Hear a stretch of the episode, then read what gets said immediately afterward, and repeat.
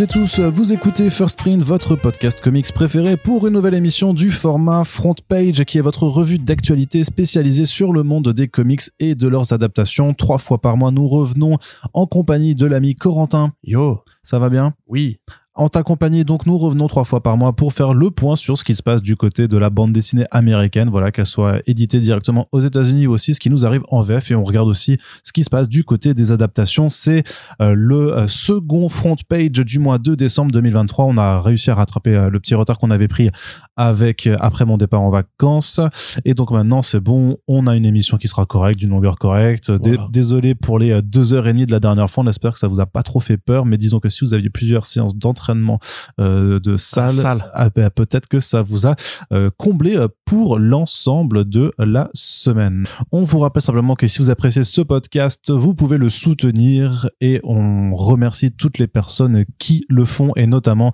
sur la page Tipeee qui est ouverte euh, H24. Euh, Merci aux derniers donateurs, notamment Pierre-Antoine. euh, qui d'ailleurs dit qu'il n'était pas du tout euh, d'accord avec Corentin sur le back issues avec Immortal Sergeant. Voilà. C'est-à-dire que c'est donc, bah je sais pas, je me rappelle plus, mais euh, d'accord, bah, c'est bon à savoir. je pense que c'était notamment ce que tu reprochais à la caractérisation du, euh, du père de, du, du, du héros, je pense. En tout cas, je sais que c'était là-dessus que moi, j'étais pas d'accord avec toi non plus. Mais donc, PA également qui nous dit force à vous, merci beaucoup. Et Clément qui nous fait des bisous de Normandie. En tout cas, merci à eux d'avoir contribué ce mois-ci. Euh, vous voilà, ça fait vraiment très plaisir. Et merci donc aux 139 tipeurs actuels. N'hésitez pas à les rejoindre, ça donne de la force et euh, aussi simplement des moyens pour continuer à produire autant d'émissions que possible. Comme ça, si vous n'êtes pas d'accord avec moi, Arnaud lira votre commentaire euh, à l'antenne. C'est ça. Et sans, grosse merde ce Corentin, voilà, donnez, donnez. et sans donner le droit de réponse à Corentin, ce qui est quand même un petit peu le truc le plus cool du monde. Vous avez- si vous saviez, comme parfois il y a des émissions où euh, je commence à le blâmer, il me répond, et sauf que lors du montage, Ah bah, je coupe sa réponse, et il y a rien, vraiment, il y a rien de plus jouissif, même le sexe, c'est moins bien. Le, euh, voilà, passer, si tu veux. cette introduction, Corentin, Oui. on va donc rentrer dans le vif du sujet. Oui. Et le vif du sujet, ce sont les comics, évidemment, avec euh, d'ailleurs un premier point juste sur l'événementiel qui est en train de se réveiller euh, à l'aune de euh, voilà de certains salons qui auront lieu au printemps 2024. Donc il y a le Paris Fan Festival qui tiendra sa troisième édition. Vous vous rappelez, donc il y avait une toute première édition qui s'était- tenue à la Villette où il n'y avait pas eu encore grand chose de fait et le salon parisien a vu les choses beaucoup plus grands en euh, 2023 avec une édition qui s'était tenue au parc des, des expositions Porte de Versailles euh, au mois d'avril et il y avait eu notamment une très très grosse artiste à l'aise euh, puisque euh, à- à- derrière l'organisation de la partie comics il y a Jérémy Briam qui faisait euh, la même chose pour Comic Con Paris. Donc euh, les artistes à avec plein d'artistes euh, c'est à, grâce à, lui que l'on doit ça et rebelote pour cette année a priori hein, puisque parmi les premiers annoncés on a le grand l'immense Jeff Lubb. Donc bon qui alors qui a été présenté notamment pour son travail chez Marvel Television mais qui est surtout le l'auteur de la quadri quadrichromie Tétralogie. tétralogie enfin ouais je veux dire la tétralogie des couleurs euh, Colors chez Marvel en compagnie du regretté Tim Sale Tim Sale avec qui il avait euh, collaboré de nombreuses fois aussi sur euh, les célèbres récits Batman que sont Mhm. Dark Victory, Amère Victoire et euh, le long Halloween. Un- c'est Et insupportable. en, en toute saison aussi, enfin, Superman. Oui, et, euh, oui. All Seasons, qui était un, un chef-d'œuvre, euh, à mon sens, pas assez connu. C'est vrai, c'est celui qui revient le moins. aussi. Pardon? Tim Sale avait travaillé sur la série Heroes aussi avec Jeff Lobb, parce que la série Heroes a été créée par Jeff Lobb. Tout à fait. Donc voilà, donc un très grand nom, c'est leur invité d'honneur pour l'édition euh, prochaine qui aura également lieu euh, fin avril. Euh, également Stéphane Sejic et sa femme Linda Sejic qui sont là présents. Donc Stéphane Sejic, c'était un gros carton avec Harleen en 2019 ou 2020, je me rappelle plus trop de, de quand c'était sorti. Mais en tout cas, ça avait très bien marché aux États-Unis et en France. Un artiste avec un, un style en peinture numérique qui avait aussi fait du joli boulot sur son passage sur Aquaman. Je trouvais que c'était Ouais. quand même plutôt assez agréable. Aphrodite 9 aussi, qui était Ouais. sympa. si on apprécie bien entendu euh, ce, ce style euh, de, de peinture assez photoréaliste, assez Mhm. sexy aussi clairement, et Linda euh, opère un petit peu dans le même style. Savoir que CJ qui fait aussi de la BD pour adultes, des, des récits assez érotiques, notamment euh, Sunstone et euh, son spin-off Merci, euh, qui sont publiés en France chez Panini Comics, et Linda en fait fait aussi du webtoon. Euh, donc euh, Plunder notamment qui est un webtoon qui a énormément marché qui est sorti en version physique euh, aux États-Unis chez Image et qui euh, je crois pas n'est pas encore accessible en France. En tout cas je, je ne le sais pas. En tout cas j'ai pas la, la parce que je ne sais pas tout hélas. Voilà c'est euh, le, le grand malheur de ma vie. Mais en tout cas le couple sera présent sur place et ça ça fait aussi plaisir. En même temps également que Enrico Marini qui a fait donc Scorpion, Rapace, les amateurs de franco-belge connaissent bien, et si on en parle aussi, c'est parce qu'il a fait le Batman The Dark Prince Charming, qui était euh, cette euh, chouette collaboration entre Dargo, enfin une maison d'édition du coup euh, vraiment franco-belge et DC Comics, qui hélas n'a pas été reproduite du, depuis, ce que je trouve quand même très dommageable parce qu'il y a énormément d'artistes talentueux qui sont en France, qui pourraient faire très certainement de très beaux, de très belles choses sur le catalogue DC Comics. Mais ma foi, c'est une décision qui leur appartient. En tout cas, eux, ils seront là. Et donc, le Paris Fan Festival, c'est les 27 et 28 avril 2024. Nous, on y sera. On n'aura pas de stand, mais on sera sur place. Ne serait-ce que pour aller interviewer voilà ces, ces joyeuses personnes présentes. Et il y a aussi un autre événement vous en avez parlé dans un front page il y a quelques temps c'était en octobre puisqu'on avait identifié un mystérieux euh, site des réseaux sociaux pour une Comic Con France euh, qui euh, qui sont faits en fait par les Belges de Comic Con Bruxelles. Et, et ben en fait, donc c'était pas un fake, hein, le, site et tout ça, ce qu'on avait identifié, c'est bien un salon qui aura lieu à la fin du mois de mars, donc un mois avant euh, le, euh, le, Paris Fan Festival et surtout deux semaines après le prochain euh, Paris Manga. Donc vraiment les Belges qui viennent implanter leur salon en plein milieu. avec quand même aussi une première annonce en ce qui nous concerne parce qu'ils ont annoncé l'acteur qui jouait l'empereur. Ouais, voilà je crois. Oui, c'est ça. C'était Palpatine dans Star Wars 1, 2, 3. Voilà.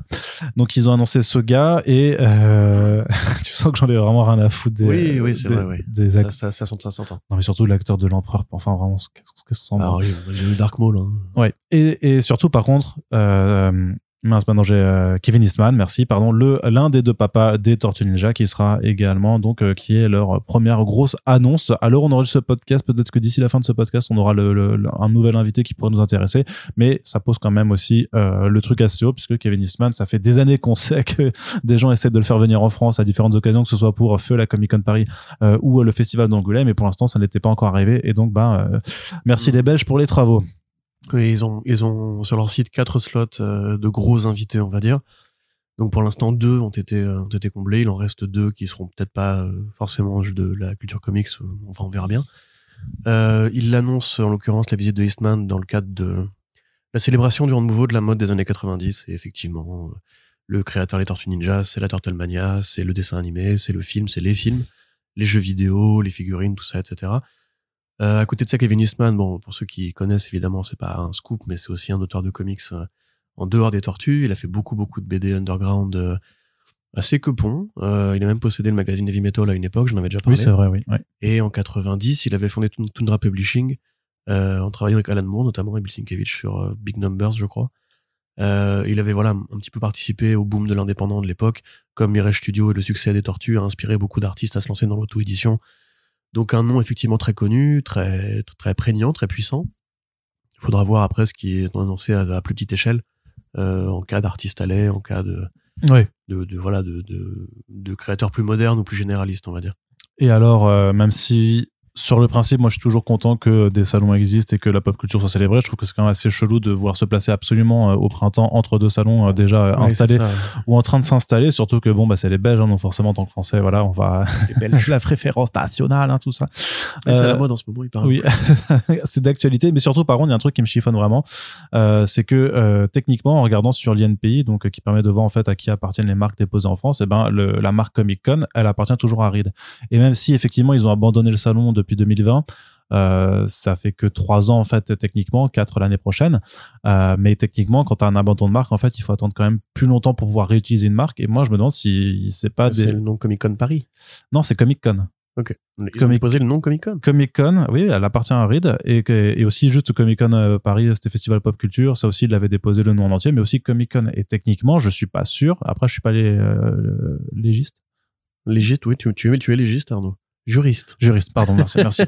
légiste, c'est un mec qui étudie les corps après. Oui, oui, médecin légiste, c'est ça, pardon, désolé. Euh, bah, je suis pas médecin légiste non plus, cela dit.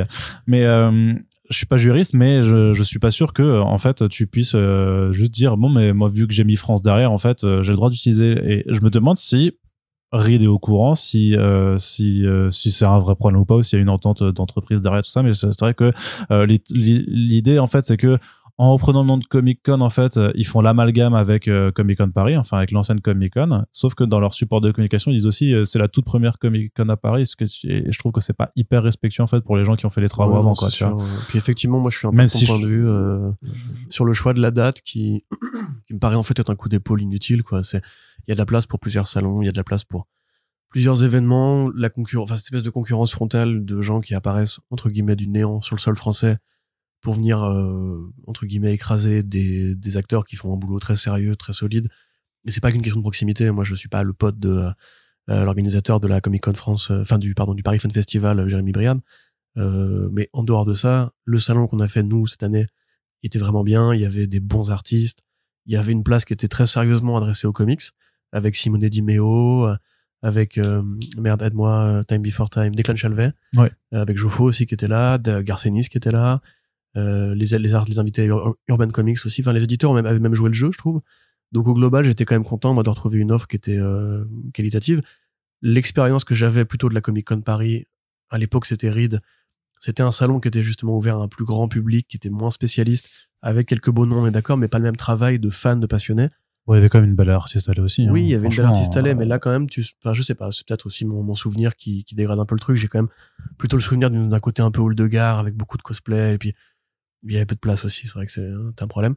Mais euh, là, quelque part, voilà, je, je sais pas ce que font les équipes de, euh, les équipes belges, mais voilà, à mon sens, vraiment, cette concurrence, c'est, c'est pas que c'est déloyal ou quoi, c'est stupide en fait. Il y a pas de raison en fait de, Bah, surtout dans un contexte. euh, les autres. Euh, On sait que c'est compliqué l'événementiel en France, l'événementiel geek en particulier. Euh, le Covid a pas fait du bien au secteur. Ça fait des années que, on avait déjà vu de toute façon avec euh, le. Alors comment ça s'appelait déjà? La PCE, tu vois que c'était euh, qui s'était tollé. La Comic Con Paris qui s'était tollé. Donc déjà quand t'as des groupes ou des passionnés qui veulent monter un salon, il est pas dit que ce soit un truc pérenne ou qui soit rentable. Donc alors en plus chercher à faire de la concurrence sur un marché qui est aussi euh, volage, aussi volatile, volage, aussi volatile, ça enfin, je sais pas, je comprends pas le mouvement quoi. Donc, bah, euh, le mouvement, voilà. c'est euh, c'est un mouvement très euh, pragmatique, euh, j'ai envie de dire, d'entreprise, d'aller euh, capter en fait euh, les thunes des gens et de faire concurrence euh, vraiment de façon frontale. Après, ce qui est con, c'est que Comic Con, en plus, vous voulez vraiment jouer là-dessus, il y avait le slot d'octobre aussi, à mon avis, qui était euh, su- super chouette à prendre parce que pour le coup, ça permet aussi parce que là, en plus, je, pense que c'est délétère parce que évidemment, les gens vont faire des choix, tu vois. Euh, les, les gens, ils vont se dire, bah, on va voir en fonction des invités, mais en fonction des invités et, de ce qui sera proposé euh, sur place, bien sûr que les gens vont faire des choix, ils viendront pas, ils iront pas forcément aux deux. Même nous, de notre côté, est-ce qu'on aura le temps d'aller faire les deux? Je sais pas, parce que enfin, on dit ça, mais bien sûr que si on nous propose d'interviewer Kevin Eastman, on sera, on aura envie de le faire parce que c'est notre boulot et que ça reste un très grand nom des comics. Mais dans, dans l'idée, ouais, c'est pourquoi ne pas l'avoir fait en octobre, un, espace plus espacé un espace plus espacé, désolé pour la répétition, mais de façon plus espacée pour que les gens en fait aient juste le temps de, regagner des sous et de pouvoir en fait profiter de deux salons et, de faire les deux trucs. Parce que là à mon avis vu la proximité et en plus il y a Paris Manga également avant où les choses se- de ce que j'ai l'impression comme enfin comme Comic Con restera euh, que ce soit fait par euh, Reed ou par les Belges. Et de ce qu'on m'a raconté de, commencer euh, l'expo justement en Belgique bah euh, et pour en avoir fait aussi euh, cet automne c'est du Paris manga slash Japan Expo slash enfin slash salon pop culture. Il y a beaucoup de trucs maintenant aussi très manga très culture japonaise parce que elle a pris le soft power a, pris de cours tous les festivals pop culture tu vois. Mais donc c'est trois fois le même salon plus ou moins mais ce qui va vraiment juste faire la différence c'est les invités les activités et ça coûte cher de faire venir les gens et ça coûte cher d'organiser tout ça et effectivement si euh, si c'est le fait que les trois salons ne sont pas rentables euh, au final à cause de, de, de cette répartition des gens je trouve que ouais ce sera ça, ça, ça sera perdant pour tout le monde quoi donc c'est un petit peu chelou Ouais, je suis assez d'accord avec ça. Pour l'instant, en tout cas, c'est pas Kevin Eastman qui va me déplacer euh. Bah, s'il y a juste une personne comics, effectivement, je pense que les vrais fans de comics et tout ça. Après, il y a aussi une réalité pragmatique, c'est que les fans de comics euh, qui viennent pour l'artiste en fait, c'est, presque contradictoire. c'est, voilà, c'est que c'est pas eux qui font vendre des billets, en fait. Effectivement, l'acteur de euh, que c'est Palpatine, pareil, hein, le par l'appareil euh, comics fan. Putain, en fait, les noms commencent à le m'énerver. Paris Fan Festival. Le Paris Fan Festival, le pff. Euh, il y avait aussi euh, les compètes de K-pop, euh, le concours de cosplay. Enfin, il y avait tout le tout le cirque habituel. Et il y avait euh, Terry Hatcher euh, qui était là.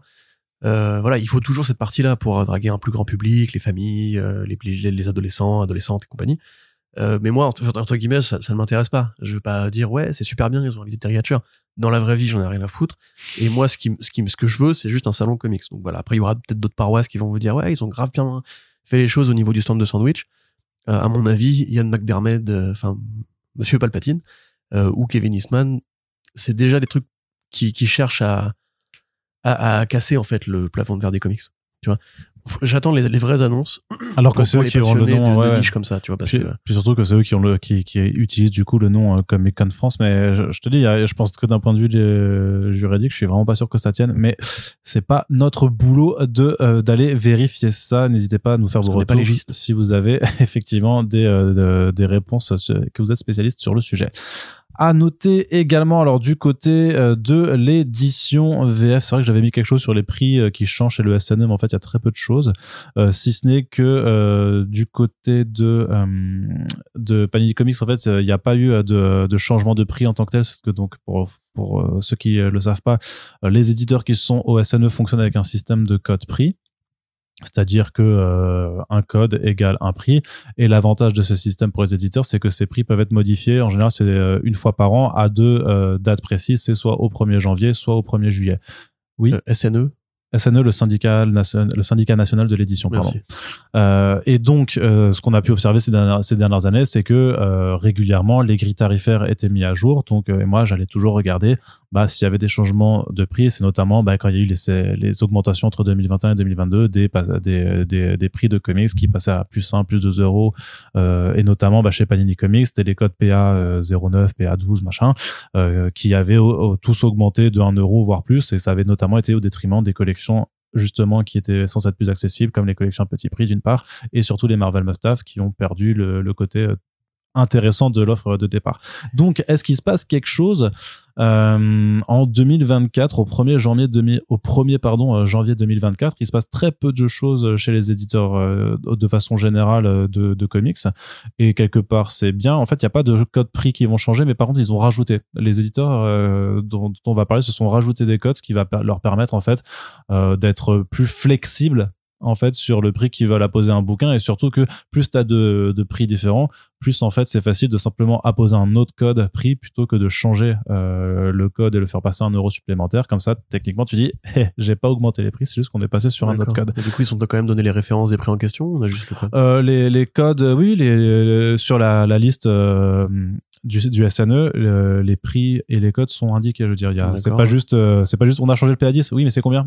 On dit. Non, mais je veux dire, qu'en t'écoutant, je me, peut-être qu'en en prévision de futures de futures offres, ils auraient pu euh, prévoir des codes entre guillemets neutres avant de décider s'ils augmentaient ou pas. Non, parce que ça, je pense que c'est des données très euh, très pragmatiques. Il faut rentrer tout ça quoi. Mais donc pourquoi ils utilisent ces codes là aussi, c'est parce que quand tu touches au code prix, c'est-à-dire à sa valeur intrinsèque, si par exemple le PA10 c'était 20 euros et que tu veux le faire passer à 21 euros, l'augmentation elle est rétrospective puisque euh, en fait rétro rétroactive pardon merci oui j'arrive pas hein. elle est rétroactive c'est-à-dire que euh, si tu dis au 1er janvier 2024 et c'est ce qui avait eu lieu d'ailleurs euh, l'année dernière ou il y a deux ans hein, avec Panini puis puis Urban c'était vraiment en fait si vous voulez prendre des bouquins qui au 1er janvier ou au 1er juillet vont augmenter de 1 ou 2 euros et ben prenez-les vite avant parce que sinon vous allez devoir les payer au prix fort même si ils ont été techniquement publiés avant et c'est toujours ça qui qui a qui est quand même un peu un peu tendu dans la justification des discours des éditeurs en disant à juste titre hein, que les coûts des matières premières avaient augmenté, de transport, d'énergie et tout ça. Sauf que effectivement, si les bouquins ont déjà été imprimés, voilà, si les, euh, voilà, si les bouquins ont déjà ah, imprimé, c'était que a priori vous avez fait votre CEP avec les données d'avant et que techniquement vous pouviez l'imprimer à ce prix-là. Donc voilà. CEP. Euh, le compte prévisionnel, le C, CEP, c'est compte, d'exploitation prévisionnelle. Voilà, parce que c'est un peu technique comme partie, donc j'aimerais bien que les gens comprennent. Ah, pardon, ouais. C'est en gros le tableur Excel où tu rentres tous les coûts de production du bouquin, où tu estimes après le tirage et tout ça pour en fait estimer le prix de vente de ton album, euh, pour lequel en fait euh, tu peux être a priori euh, rentable si tu atteins ton objectif de vente. On en on en a déjà pas mal parlé hein, avec les éditeurs, notamment avec le, le podcast sur le, le, coût d'un prix d'un comics indé avec Sullivan Rowe qui était fait en à l'automne 2021 déjà mais on en reparlera puisque Sullivan revient bientôt dans le podcast pour le, le, le bilan de l'année, donc euh, on, on, reparle de ça. On parlera des prix. Oui, effectivement, on en reparlera évidemment. Et donc justement, bah, chez iComics, donc il y a un prix. À, euh, alors HIC 15 qui, qui apparaît à 27,95 qui est le prix le fameux prix euh, qui fait lever les yeux au ciel euh, à juste titre hein, pour le It's Lonely at the Center of the Earth de The donc on en reparle dans le podcast avec l'éditeur en question. Et euh, moi aussi personnellement ça me fait chier qu'il soit aussi cher parce que c'est un bouquin formidable. Et j'entends bien qu'il y a des gens pour qui ce sera trop. Et surtout pour des euh, pour une autrice en fait euh, qu'on ne connaît pas, hein, bien bien entendu. Euh, du côté de Urban, la grosse nouveauté, ce sont des apparitions de code de code UB04 et UB12 à 14 et 20 euros que j'avais soupçonné d'être en fait pour les Urban Blast mais en fait, euh, j'en suis pas sûr du tout. Par contre, le UB47 qui est à 42 euros, celui-là, on l'a identifié, c'est le nouveau prix a priori qui sera sur les intégrales urbaines à très forte pagination, c'est-à-dire supérieur à 400 pages, euh, puisqu'on l'avait vu avec Deadly Class notamment, euh, il me semble. Ouais, c'est ça. Deadly Class, non, ou Black Science, Black Science, pardon. Oui, récemment, on en avait parlé. Ouais. Deadly Class, c'est en septembre qu'elle doit sortir, je crois, mais Black Science, voilà, qui est donc, donc ça, ça, ça c'est con parce que c'est la barrière psychologique toujours en fait parce que même même 39 euros, qui est quand même aussi un, certain prix à mettre dans, dans, dans, un bouquin pour la, pour la pagination, je trouve que ça va, tu vois. Enfin, j'ai l'impression, mais dès que tu passes au-dessus des 40 euros, ouais, ça fait un, blocage psychologique, tu vois. C'est comme l'omnibus Colder que j'ai traduit. Je trouve qu'il est 5 balles trop cher, tu vois. Ouais, après, moi, c'est toujours pareil. Je, le, c'est comme pour les omnibus, tu fais le rapport 10 euh, pages. euh, mais faut pas faire ça. Enfin, 100 pages 10 euros, 100 pages 10 euros. Mais, je, sais, je sais que c'est stupide. on va pas, encore refaire un débat sur les prix. Mais à mon sens, tu vois, si l'omnibus en question, il fait, je sais pas, dans les 420 pages, personnellement, mon cerveau reptilien dit, bon, euh, ça va, tu vois, parce hmm. qu'en vrai, j'achète tellement peu de, de prix, enfin, d'albums très chers que quand c'est pour un nombre de pages, je me dis qu'au moins j'en ai pour ma thune. Et je sais que c'est pas forcément la bonne méthode, mais euh, voilà. Au moins, toi, ça te parle très bien. en tout cas, Merci voilà. pour toutes vos réactions d'ailleurs à ce débat qu'on avait eu sur euh, les prix. Euh, du coup, donc voilà, pas énormément de choses à noter euh, heureusement, et on espère que, que, ça continuera comme ça. Dans, enfin, ça continuera comme ça que euh, ça bah, devrait se stabiliser. En, théorie, je rappelle qu'on est censé être sur la pente déflationniste en ce moment. Oui, est censé. Mais du coup, ça, ouais, mais après, je doute, je doute que en fait les, les prix des bouquins finissent par baisser. En fait, c'est pas trop comme ça que bah, oui. les choses se font en général. C'est sûr. enfin bref, ça, ça va pas revenir en arrière en tout cas. Ouais, ce qui est un petit peu dommage. Donc Corentin, par contre, du côté des annonces, là, il y a pas mal d'annonces euh, qui, qui nous arrivent pour le printemps prochain. Euh, ça fait plaisir de, de pouvoir parler un petit peu d'eux. Euh, ils ont fait pas mal d'annonces, on y reviendra sur les autres dans le prochain podcast, le temps qu'on euh, qu'on débriefe un petit peu euh, vraiment tout ce qui rentre dans notre ligne éditoriale, puisque Aquilios ne fait pas que du comics, ils font de la BD, de la création originale, de la BD franco-belge, des artbooks, pas mal d'auteurs et d'artistes européens. Donc voilà, il y a tout un panel de publications. On vous encourage vraiment, si vous êtes curieux et que vous aimez les beaux livres, parce que c'est des très belles éditions qu'ils font à chaque fois, à, aller voir le site d'Aquilios et euh, regarder un petit peu ce qu'ils font. Petite équipe de passionnés, euh, de grands talents. Ouais, tout à fait. Et qui ont apporté des noms très très importants euh, du, monde des comics euh, à l'époque où ils étaient encore très peu connus, comme Greg Rucka, Rick Remender ou euh, Daniel Warren Johnson. Mais donc là, ce qui nous intéresse, c'est du Lovecraft par Ian Jekyllbard, une nouvelle intégrale, enfin une réédition de l'intégrale qui était déjà parue, mais histoire de remettre un peu les travaux au goût du jour. Et quelque part, vu que Everything a très bien marché l'année dernière, donc le récit de Christopher Cantwell et Jekyllbard chez 404 Comics, peut-être que ça a permis à plus de monde de découvrir ce, ce formidable artiste et euh, donc de remettre en avant en fait euh, ces adaptations de Lovecraft qui sont euh, oui oui bah, je pense même que ça a peut-être profité du succès des derniers jours d'HP Lovecraft aussi bah les deux, à chaque fois 404 en voilà, fait 404 bah, littéralement Yann Colbard mais est-ce que 404 ne serait pas une officine d'Achilleos en, fait mais en plus on sait que Monsieur Nicolas Beaujouan est un grand fan justement de ces adaptations là voilà notamment je crois de Cadavre Inconnu mais euh, oui, enfin ça s'adresse aux mêmes personnes quoi. Si vous avez aimé euh, les derniers jours de H.P. Lovecraft, si vous avez aimé, alors peut-être plus Salamandre que Everything à mon sens au niveau du coup de crayon, mais euh, parce que c'est quand même beaucoup plus américain et moderne dans dans Everything. voilà, c'est quatre classiques. Alors effectivement, le premier, enfin cette version de de, de l'intégrale avait été éditée il y a cinq ans, bientôt six ans, en 2018, à l'époque au prix de 32 euros. Encore une fois, l'inflation est passée. Ce sera donc 35 euros pour la nouvelle version mais l'autre étant épuisé de toute façon. Et puis ça reste un album qui a beaucoup beaucoup d'histoires, il y a beaucoup beaucoup de pages. Euh, les quatre, alors là du coup tu me donnes la parole, mais tu connais mieux Lovecraft que moi, donc oui encore. Les, les quatre euh, histoires en question, c'est Cadat l'inconnu, l'affaire Charles Dexter Ward, les montagnes hallucinées évidemment, et dans l'abîme du temps. Moi j'avoue dans la liste parce que j'ai la chance d'avoir tout lu. Dans la liste je préfère quand même les montagnes hallucinées parce que c'est par là que j'ai découvert en ah, fait. Euh, c'est son grand classique je pense. Hein. En plus moi c'est la première fois que j'avais vraiment lu du, enfin en BD, hein, mais j'avais vraiment lu du Lovecraft. C'est-à-dire que j'ai lu beaucoup de BD adaptées de Lovecraft ensuite, mais celle-là, donc en plus qui a, qui a, gagné des prix, euh, c'est vraiment pour moi l'une des BD les plus extraordinaires euh, en termes de contraste, parce que c'est c'est qui fait du RG en fait, qui fait du Black et Mortimer, c'est les petits yeux ronds, euh, des, structures très très petites pour les personnages, les créatures même de, des, montagnes hallucinées de la cité inconnue, etc.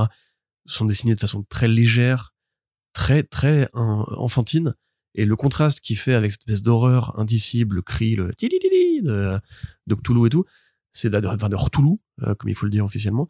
Euh, ah, S'il vous plaît, j'ai lu les descriptions. Euh, c'est vraiment exceptionnel et pour le coup, voilà, c'est moi j'ai la chance d'avoir cet album en plus, euh, bon qui est un peu petit à mon sens. Encore une fois, j'aimerais bien des grandes pages, nanana.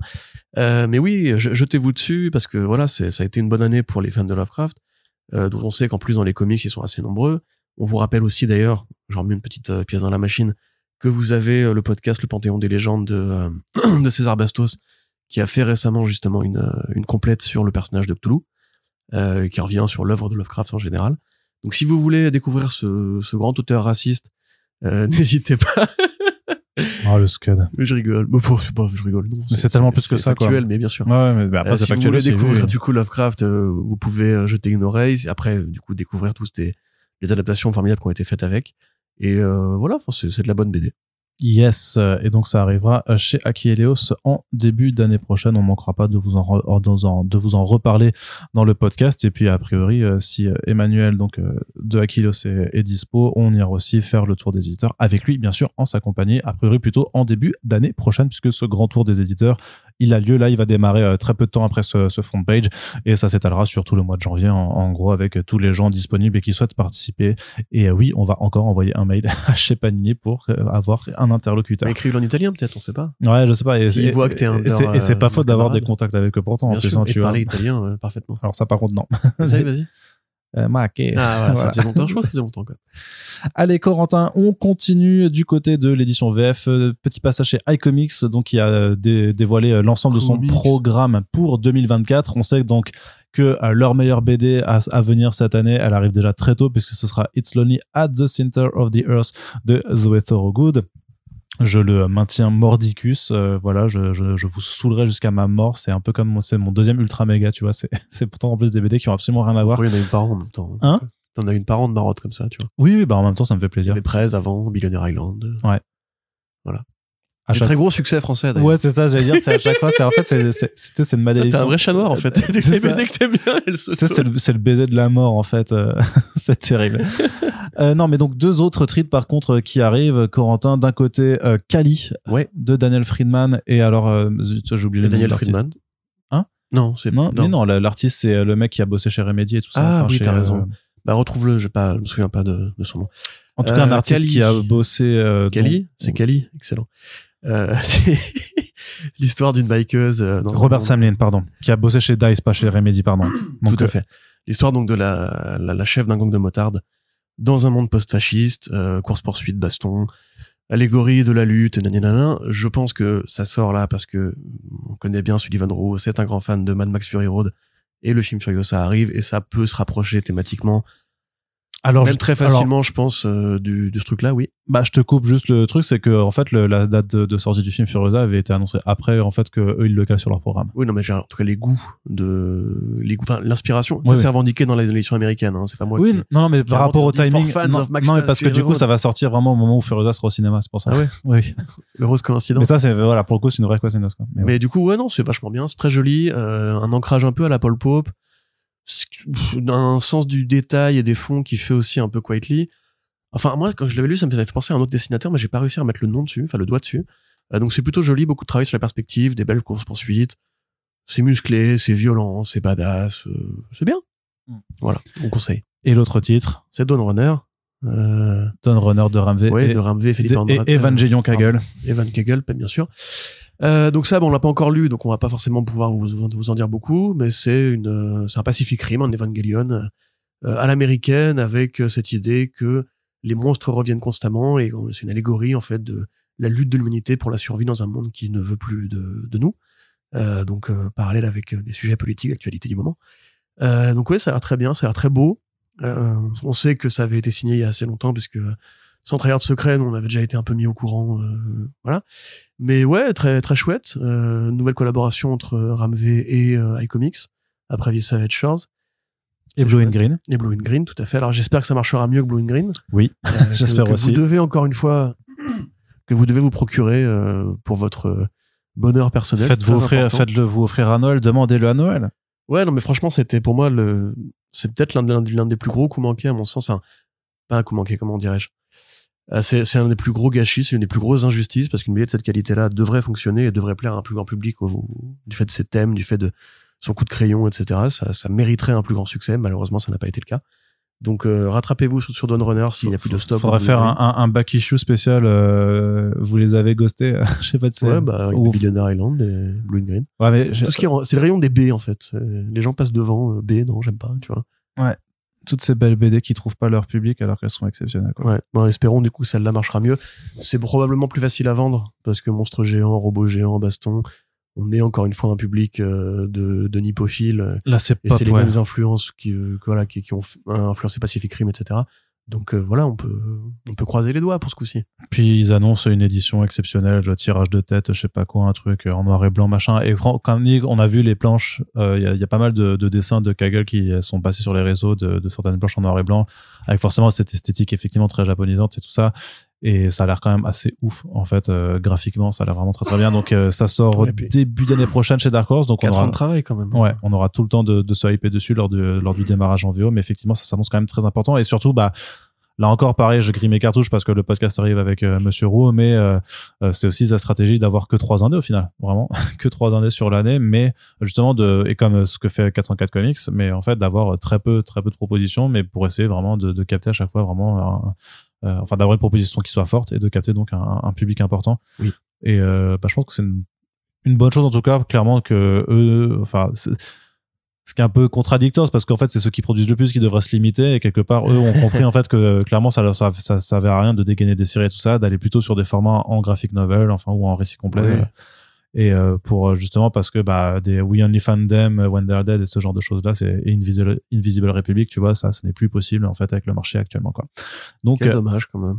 Ouais, c'est un peu triste. Je t'avoue, c'est un peu triste. Et, et je veux dire que le- on l'a vu aussi, même sur certaines séries, euh, même avec les offres de lancement, en fait, qui fonctionnent pas forcément parce qu'il y a trop de séries, parce que euh, le public euh, euh, capte pas forcément de quoi ça parle, parce qu'il y a, il y a Tu beaucoup parles de Love Everlasting là? Et de Vanish aussi, hein, quelque part. Et il y a d'autres titres avec un lancement à 10 euros qui ont pas forcément fonctionné aussi bien que l'effet que ça pouvait avoir auparavant, en fait. Ça vraiment, je trouve ça, enfin, vraiment très, vraiment très triste parce que en plus, pour le coup, Elsa Chartier, c'est une artiste française que tu peux facilement déplacer Non, alors et, non. créer un bouche à oreille. Ah oui, non, mais voilà, mais et créer un bouche à oreille juste sur le, la qualité du coup de crayon, quoi. C'est, c'est curieux. Je vois, moi, je vois beaucoup de gens qui sont fans de franco-belge qui pourraient, euh, tu vois, là récemment, j'ai parlé de l'enfeuse sur Twitter pour me plaindre que mes collègues connaissaient pas.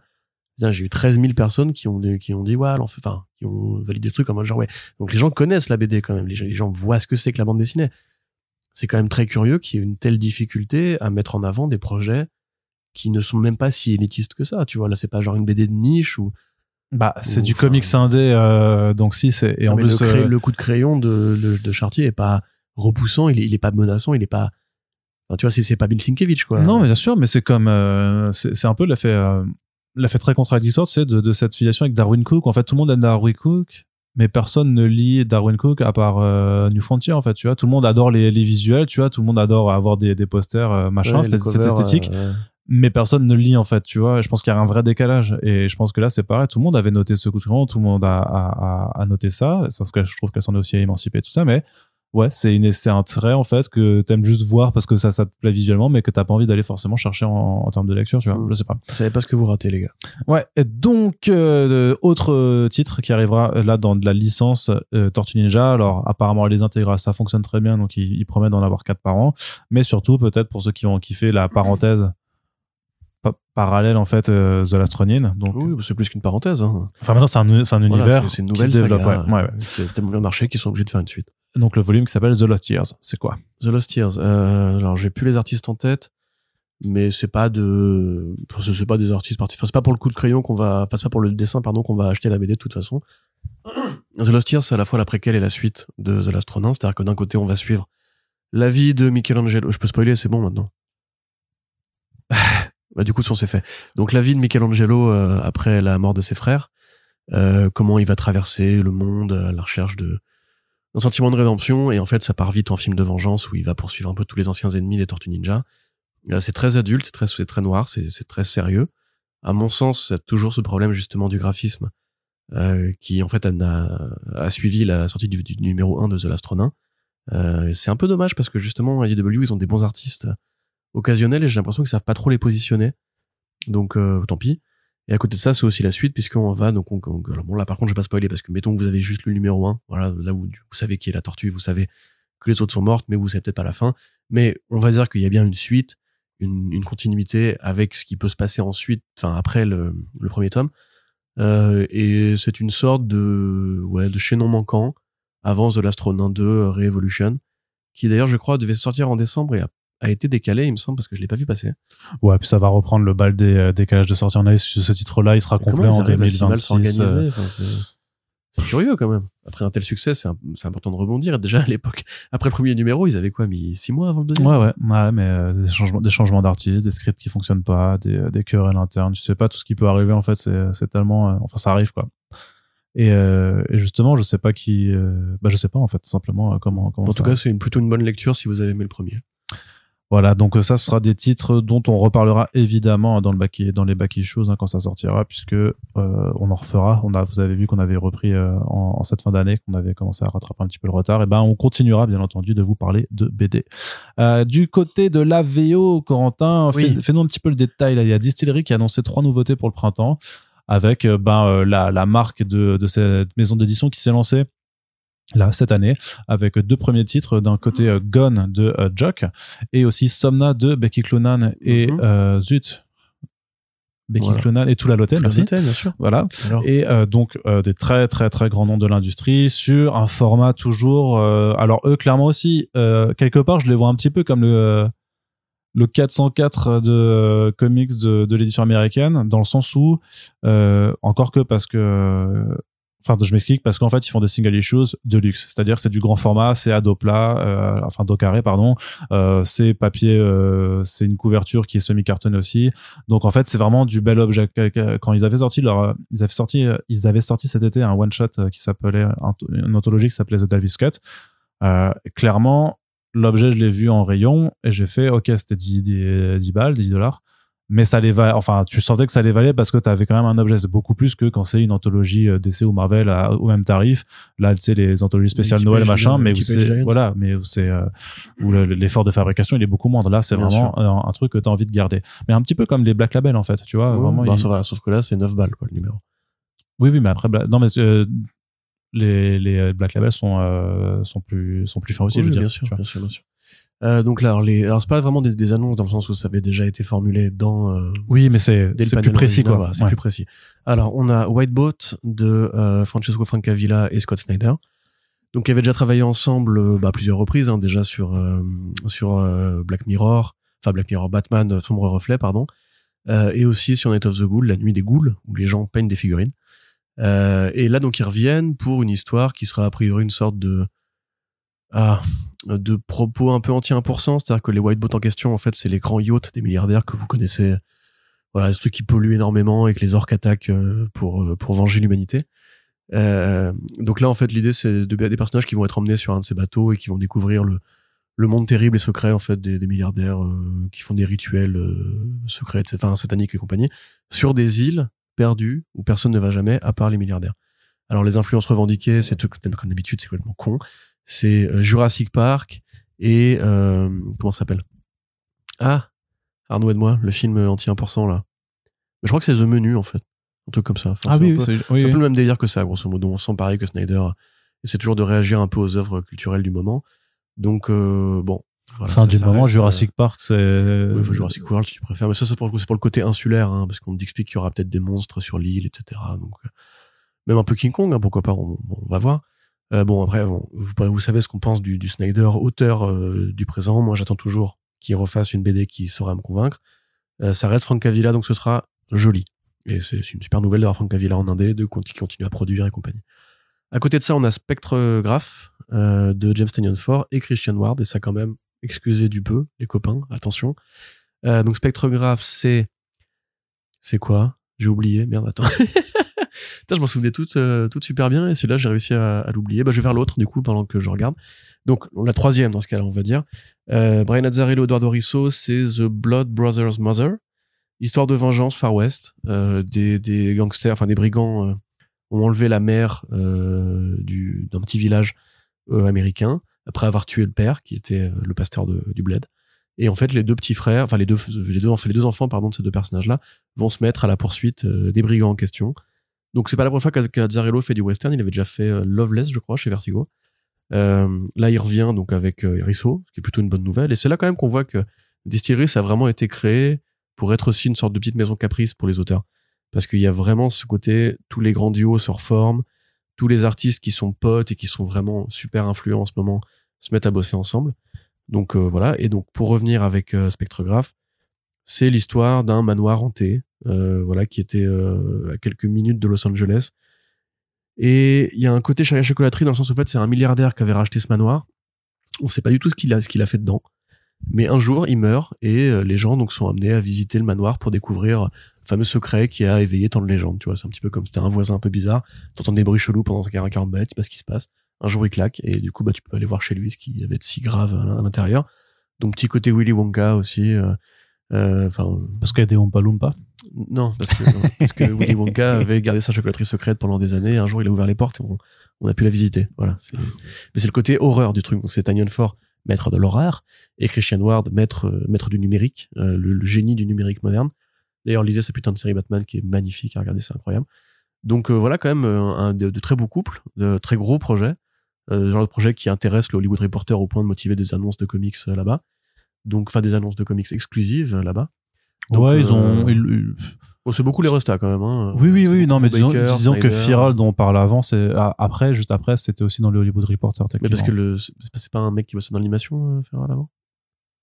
C'est pas genre l'ancien des studios des l'ancien de, chez Don Bluff ou je sais pas quoi? Non, c'est le style est repris de Don Bluff, mais c'est pas du tout des gens qui vont. mais donc voilà, ça reste quand même des gros projets, des blockbusters indés, on va dire.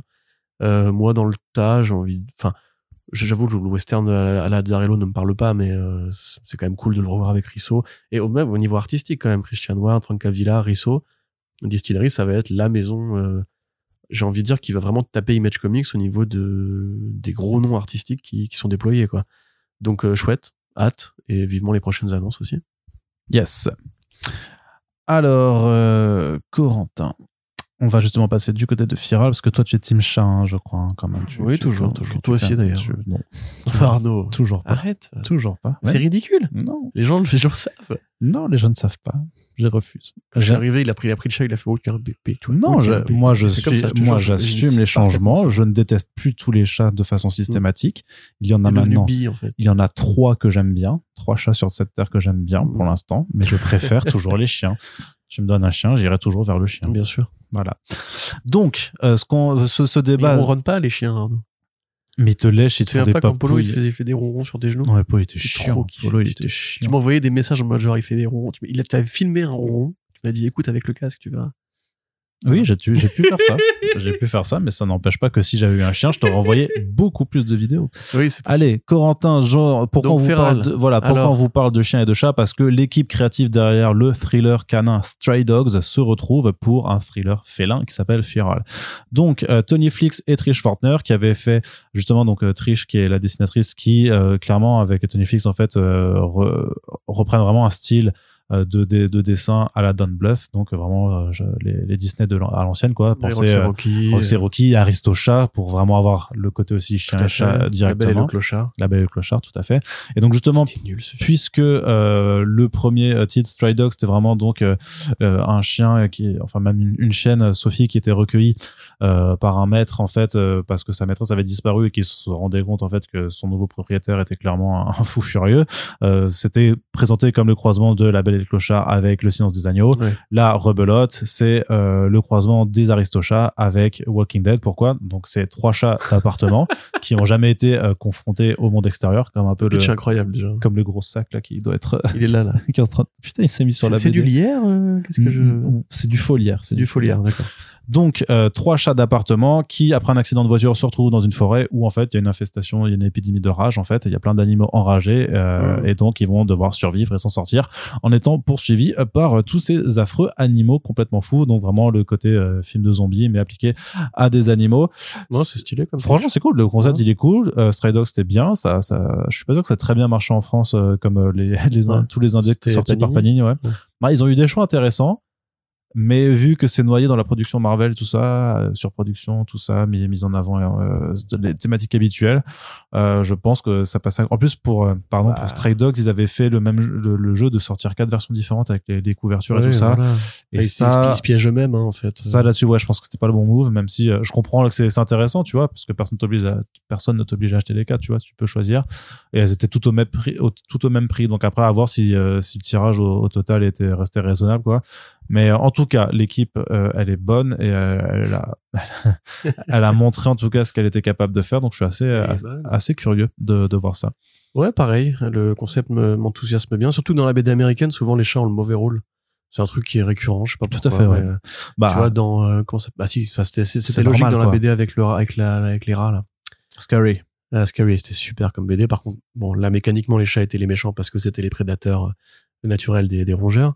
Euh, dans Rover Red Charlie, c'est pas qu'ils sont méchants, c'est qu'ils sont vicelards. C'est c'est des bâtards. Ouais, c'est des bâtards, mais euh, ça, c'est par contre, c'est réel. Hein, les, les chats sont des bâtards. Regardez un chat jouer avec une bestiole, vous allez voir qu'ils sont pas beaucoup moins gentils qu'avec euh, qu'avec les humains, ou même deux chats qui communiquent. Hein, ça peut être très violent. Mais euh, c'est vrai qu'on on a peu, en fait, même dans l'histoire des dessins animés, à part les aristochats, généralement, les chats sont un peu les enfoirés dans les films de Disney. Donc, euh, moi, ça me fait plaisir en tant qu'amateur de la, de la cause féline. Euh, et puis, effectivement, c'est joli. C'est un coup de crayon. Enfin, c'est ultra numérique, hein, pour le coup. Mais il y avait un- une façon intéressante de détourer les personnages avec les couleurs des décors et une vraie bonne ambiance dans euh, Stray Dogs. Donc, euh, Stray Dogs? Ouais. Yes. Donc, ouais, pourquoi pas? Très bien. Ouais, ça arrivera. Donc au début d'année prochaine, autre titre qui arrive, puisque là forcément on lance, euh, on parle des annonces du printemps 2024. Sam et Twitch euh, de McFarlane et Simon Kudransky, un titre qui avait longtemps été annoncé par euh, Todd McFarlane dans le cadre de sa vaste expansion hein, du Spawn Universe. On vous rappelle d'ailleurs qu'on a eu le plaisir de discuter un petit peu de ça avec Todd, avec l'oncle Todd, tonton Todd. don't give a fuck, Arno Arnaud, regarde cette BD, tu vois, j'ai mis un numéro 1 là, j'aurais pu mettre n'importe quel numéro dessus. Incroyable. Je vais te dire, ça pollue pas les NFT. C'est un mec qui a dit ça, c'est un connard. c'est bien, il est en forme, franchement. Donc euh, voilà. C'est énergie pareille à son âge. chouette, chouette interview, toujours disponible hein, sur First Print. Et donc, cette série Sam et Twitch arrive enfin à, euh, au printemps prochain. Ouais. Oui, alors rapidement, parce qu'effectivement, c'est pas euh, particulièrement euh, détaillé. En fait, on sait pas vraiment quelle va être l'intrigue. Euh, Sam and Twitch, pour ceux qui ne voient pas, enfin, le moindre, le moindre mec qui a ouvert un jour un bouquin Spawn voit très bien de qui il s'agit, mais c'est un peu les Harvey Bullock et euh, Jim Gordon de l'univers de Spawn.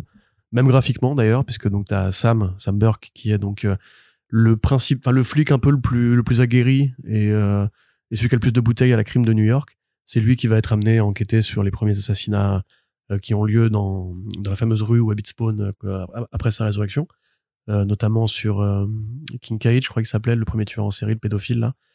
Euh, et Twitch, en fait, c'est son nouveau partenaire. C'est un flic qui débarque, il a des, grosses lunettes rondes, on voit jamais ses yeux, une belle petite moustache, il est plus fluet, il est très taciturne, enfin pas taciturne, il est, il est caustique. C'est qu'il commande toujours ce que, ce que fait Sam, mais, mais c'est un super flic aussi, et en fait, c'est plutôt un, roi de la gâchette. Donc, euh, ensemble, ils vont former un duo assez, euh, ouais, c'est marrant, sympathique, ils sont vraiment du coffre, c'est agréable de les retrouver. Et va se construire à partir de ces deux personnages-là une petite mythologie polar, en fait, dans l'univers de Spawn. Et ils vont avoir droit à plusieurs séries à eux, bah, notamment d'ailleurs, tu vois, la série s'appelle Sam and Twitch Case Files. Il y avait déjà eu une série Case Files 2. Sam Twitch, donc euh, McFarlane a toujours autant d'ima- d'imagination, euh, qui était, je crois, faite par, euh, alors c'était soit celle de Marc Andreyko, euh, qui a fait Batwoman aussi, soit celle de Brian Bendis. Et Bendis avait fait une super série Sam and Twitch où, pareil, polar, dialogue mitraillette et tout, c'était vachement cool. Donc là, bon, c'est McFarlane qui écrit, on verra ce que ça donne. Lui, il veut plutôt l'aborder comme un truc d'horreur et polar noir. Et bon, bah, allez, prendre Kudransky pour ça, c'est assez évident parce que Kudransky, il a ce très photoréaliste, extrêmement ténébreux. C'est un mec qui est très fort pour l'horreur, justement, euh, d'ambiance, d'atmosphère, assez glaçante, côté euh, ouais, tueur en série, barbelé. et tout. Ouais. Puis avec beaucoup, beaucoup d'aplats noirs, quoi. Voilà. Vraiment. Donc, euh, bah, c'est plutôt une bonne nouvelle. Enfin, Kudransky, c'est un habitué hein, de, de la saga des Spawn. Oui, en plus, oui. Et puis même, voilà, c'est- un projet qui participe d'une expansion plus générale, comme il l'avait déjà dit. Il peut faire un peu tout ce qu'il veut maintenant. S'il veut faire un western Spawn, il a le Gunslinger. S'il veut faire du polar, il a Sam Twitch. S'il veut faire du Conan, il a le nouveau, la nouvelle série avec, euh, voilà, Wonder Woman, Liam Sharp, voilà. Avec Liam Sharp. Donc, euh, moi, dans l'ensemble, je, pareil, je, je ne lis pas tout ce qui se fait en Spawn, mais j'en lis par-ci par-là et ça reste généralement agréable. Donc ça, c'est plutôt un titre vers lequel toi tu, te diriges. Bah oui, par, par, euh, comment dirais-je, nostalgie aussi, parce que c'est vrai que l'ambiance polar de Spawn, elle, elle, a assez vite bougé vers un truc plus. Enfin, c'est, c'est compliqué. Un jour, on fera un podcast sur le sur le Spawniverse parce que c'est c'est très long, ça va très loin, la guerre entre les anges et les démons, tout ça. Euh, McFarlane, il a eu du mal à se canaliser euh, pendant un, un, certain temps, mais cette ambiance-là qui était en fait représentative vraiment des premiers albums de Spawn, qui étaient beaucoup plus urbains, beaucoup plus à base de tueurs en série et qui était en fait pour moi un peu le meilleur de ce qui s'est fait. Donc, euh, puis j'aime beaucoup main Twitch, de personnages super cool. Ok, très très bien. Et maintenant, on passe du côté des Big Two, là, avec ce gros point comics 1D euh, VO. Alors, euh, c'est la chronique Qu'est-ce que Marvel a encore annoncé de nul ces derniers temps? Euh, c'est vrai qu'à force, on peut même se lasser de se dire, mais on est toujours à taper toujours sur les mêmes, et parce qu'en en même temps, dans leurs annonces, les trois quarts du temps, c'est jamais des trucs qui sont très enthousiasmants, et surtout, euh, vous allez voir, en fait, Si, qu'il y a- attends, il y a une équipe de Wolverine du multivers quand même. putain, mais ça, En fait, mais moi, ça va durer combien de temps cette espèce de d'exploitation euh, abusive du multivers Qu'est-ce qui n'a pas bah, jusqu'à ce que ça ne se vende plus. euh, Même Jessica Jones, il y a une série multivers. ouais, mais celle-là, elle est bien. Ouais. Oui, non, mais, quand même, genre, c'est l'éditeur qui a validé, il a dit pour que, mais pour, mais après là, c'est parce que c'était Guy Simon et Phil Noto euh, dessus, donc forcément ça, ça pouvait donner a priori que quelque chose de bien. Mais euh, ce que je veux dire, c'est que ouais, c'est pour une The Variants, euh, tu dois te taper des euh, Spider Gwenverse, enfin des Gwenverse et des Miles Morales What If euh, Même de éclatés. Spider-Verse. hein, au enfin, sol. C'est pas le pire, hein, franchement. Ouais, bah, c'est pas le meilleur non plus. Parce que c'est au moins c'est généreux, ça tu vois. pue la merde. Non, mais c'est généreux, ça reprend plein de trucs vraiment où il y a des concepts qui peuvent un petit peu marcher. Parce qu'en Ouais, vrai, le, le Spider Cyclops, là. euh, oui, mais le Spider X, tu vois. Ouais, c'est vrai. Tu vois, le Spider X. Et, Eh le oui, Spider X, il permet de il tout faire dire, valider. Bien sûr. Alors que le euh, Hulk Miles Morales, non, tu vois. Ouais. Jamais, ça jamais. tu Même vois. le Captain America Miles Morales. Oui, non, mais aucun. En fait, aucun, Miles Morales. aucun, aucun. C'est terrible de dire. Wolverine Miles Morales. Et surtout, c'est des trucs, mais c'est. En plus, c'est c'est c'est que bon, tout le monde a déjà oublié. C'est sorti l'année dernière, je crois. Je sais même plus tellement. Oui, c'est vrai que moi j'ai redécouvert Gwenverse en écrivant une, un article récemment sur euh, la nouvelle série euh, Gwen Stacy. Et je me suis rappelé que je l'avais lu et j'étais en mode genre, ah, mais c'est vrai que ça existait, ça aussi. C'est fou quand même. hein. Ouais. Le cerveau. Bah oui, tu tu t'évacues. Mais je veux dire, deux problèmes de toute façon chez Marvel. Enfin, trois problèmes. Euh, un, ils font trop de mini-séries au lieu de lancer des ongoing, euh, clairement. Et ça, c'est c'est très très con parce que la mini-série, c'est pour ça favorise intrinsèquement Le trade waiting. Donc ça va pas faire venir les gens dans des comic shops. Donc de façon euh, naturelle, il y aura pas, pas d'achat d'impulsion. Euh, de se reposer dans le passé avec leur putain de titre rétro nostalgie parce que ça c'est que pour faire plaisir à des gens qui sont euh, en chaise roulante euh, à l'aune de la mort et qu'à un moment il faut penser à renouveler le lectorat parce que c'est mais non mais c'est pas en rappelant c'est pas en rappelant je suis d'accord qu'il faut par contre il faut payer les auteurs c'est bien et les artistes c'est important mais c'est pas en rappelant des gens qui ont fait leur meilleur titre il y a 40 ans que tu vas renouveler le lectorat et que tu vas créer justement les nouveaux euh, les, les nouvelles stars d'aujourd'hui Je- je- Ouais, je, je suis moins sévère que toi sur cette partie-là. Et de trois- c'est bien que ça, attention, ça, à mon Mais attends, sens, on pas pas dit- faire un- on n'aura pas le temps de penser mini débat ensuite. À mon sens, c'est bien que ça, ça existe, mais ça, ne- ça ne devrait pas prendre la place euh, de la nouveauté.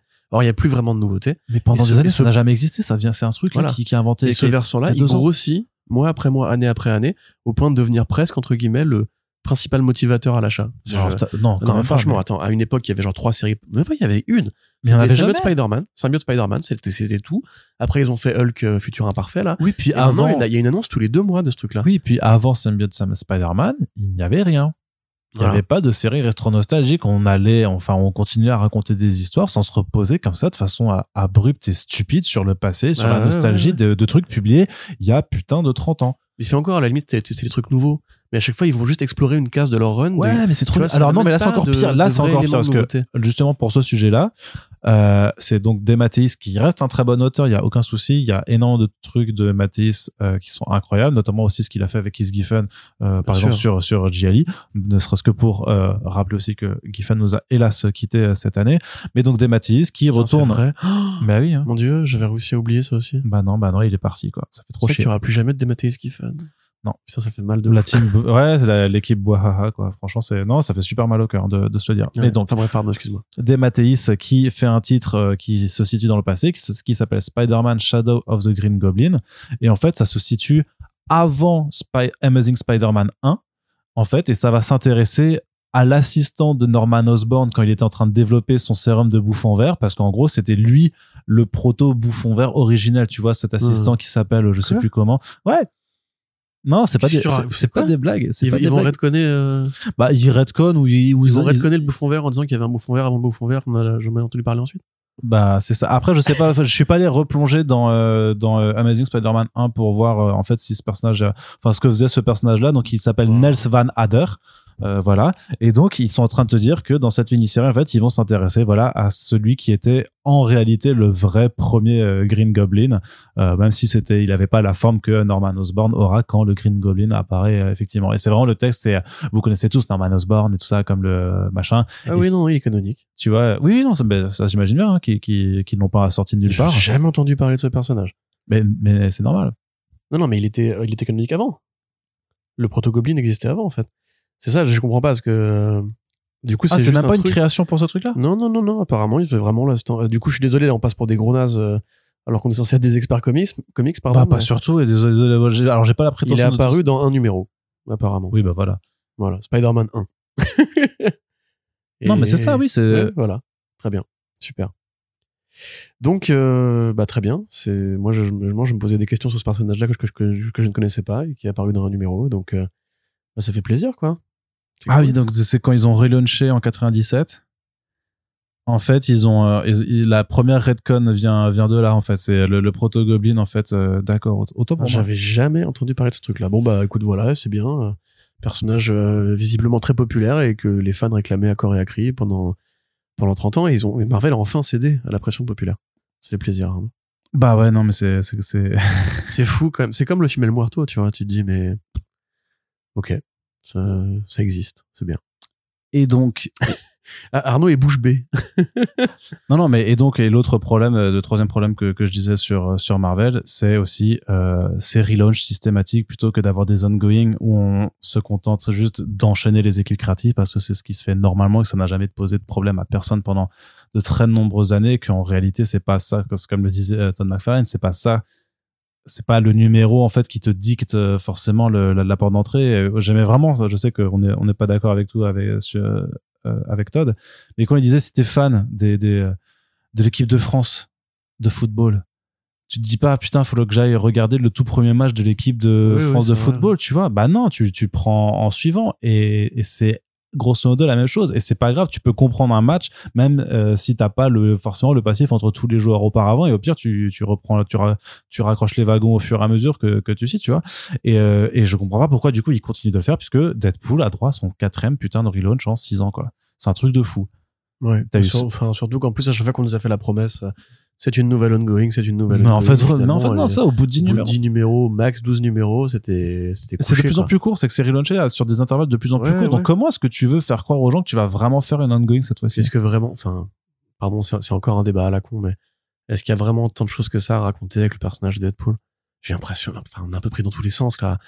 Le côté, euh, enfin, si, le, le vrai run, c'était celui de, de, de Jerry Duggan, Ouais, Là, c'est un vrai long Euh, run qui a été relaunché au milieu Ouais, à cause de. qui avait une continuité et où il Mais a même ouais. fait des expériences qui étaient intéressantes avec des, des passages plus sérieux, notamment quand Wade revient un peu dans le, le laboratoire où il a été créé et tout, qui était, voilà, qui était un bon volume, qui avait été fait en must-have, je crois d'ailleurs.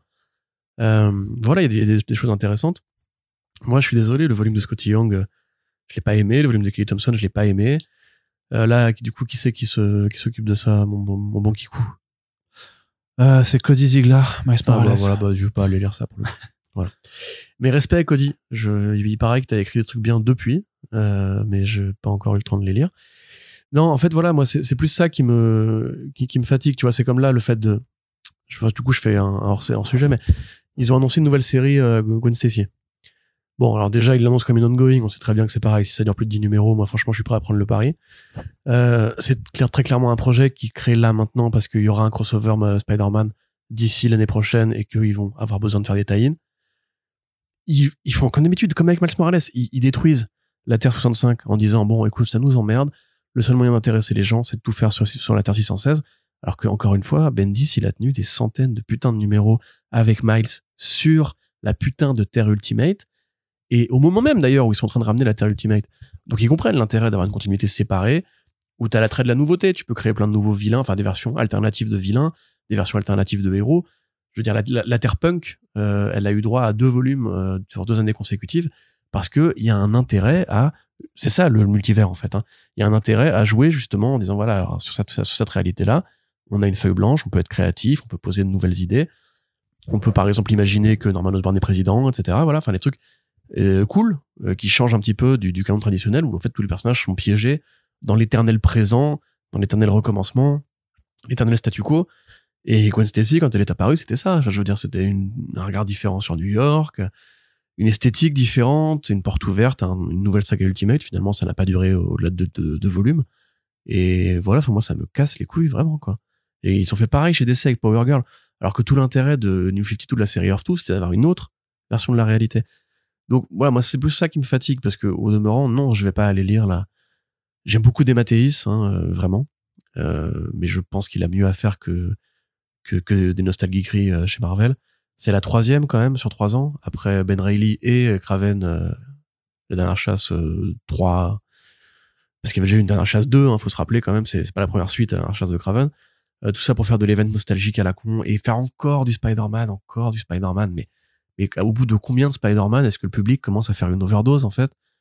C'est une vraie question que je me pose parce que j'ai l'impression qu'on continue vraiment enfin en foot partout euh, quant à Deadpool euh, enfin en, vrai, faites des numéros concept. Deadpool, c'est un personnage qui justement, voilà, euh, le truc, le Deadpool dont vous êtes le héros là. Ouais, bah ouais. Voilà, ça c'était intéressant. Même le Seven Slaughters là qui est tombé il y a pas il y a, il y a pas si longtemps, le côté anthologique, un jour dans la vie de Deadpool et compagnie. Voilà, ça peut être sympa. Mais une série régulière, Deadpool, il a pas tant de choses que ça à raconter. Il y a déjà eu des grands runs, il y a déjà eu Joe Kelly, il y a déjà eu Jerry Duggan. Même le, le Deadpool Corps, c'était une idée intéressante qui a duré pas très longtemps, mais euh, qui était marrante, euh, était bien écrite et tout, bien traduite aussi. Donc euh, non non, enfin, je- ah, faut arrêter. Euh... faut arrêter. Voilà, point. Arrêtez les comics Marvel. Mais voilà, enfin personnellement, il y a plus grand chose qui me qui m'enthousiasme dans les, dans les annonces parce que les séries elles-mêmes sont pas sont pas désagréables. Captain America, elle est bien. Immortal Thor, c'est super cool. Il y a plein de bonnes séries qui sortent de mois en mois. Mais voilà, c'est comme les annonces de nouvelles séries Carnage, Venom et compagnie. Enfin, tout marche quasiment sur une espèce de logique algorithmique. Personnage populaire égale série, égale numéro 1, égale relaunch, égale event, égale tie-in, égale crossover. Bah non. Voilà, moi j'ai pas l'énergie, j'ai pas le temps, j'ai pas l'argent pour tout suivre. Et honnêtement, au bout de toutes ces années, en fait, à, à encaisser cette logique qui est devenue une routine affreuse. Tu vois la nouvelle, la nouvelle série Spider-Woman, là. Et après, je termine le monologue obligatoire de Corentin. Euh, qui vient d'être lancé. Tu dis, ah cool, Spider-Woman, mais c'est pareil, c'est le quatrième relaunch de Spider-Woman. Euh, depuis euh, 2016, je crois. Et parce qu'à l'époque 2016, c'était- elle était enceinte, euh, c'était série concept, euh, All New Marvel Now, super bien dessiné, etc. Et après ça, ils ont fait ouais, série d'action, ah, marche pas trop, série d'espionnage, ah pourquoi pas. Et là ils se disent bon, on a trouvé une façon de la remettre en avant, on va la mettre dans dans Gang War. Et t'es en mode mais j'en ai, mais je, moi je m'en fous de Gang War. C'est, vous vous rendez compte quand même que de, de qui c'est Spider-Woman, de l'importance qu'elle a en tant que personnage de comics? Mais, mais faites-moi autre chose que Gang War. Je m'en fous de Gang War. Et en plus, la nana, elle dit, ouais, attends, je vais aller péter la gueule de Diamondback. Et en parallèle de ça, si je trouve ma gamine qui a disparu de la continuité, enfin, mon gamin qui a disparu de la continuité parce que il y a la toile de la vie de mes couilles de Dan Slott, là, euh, mais arrête. Genre, la meuf, son enfant a disparu de la réalité et elle se dit, ouais, je vais taper sur les gangs. Mais non. Mais c'est pas cohérent, c'est pas, voilà.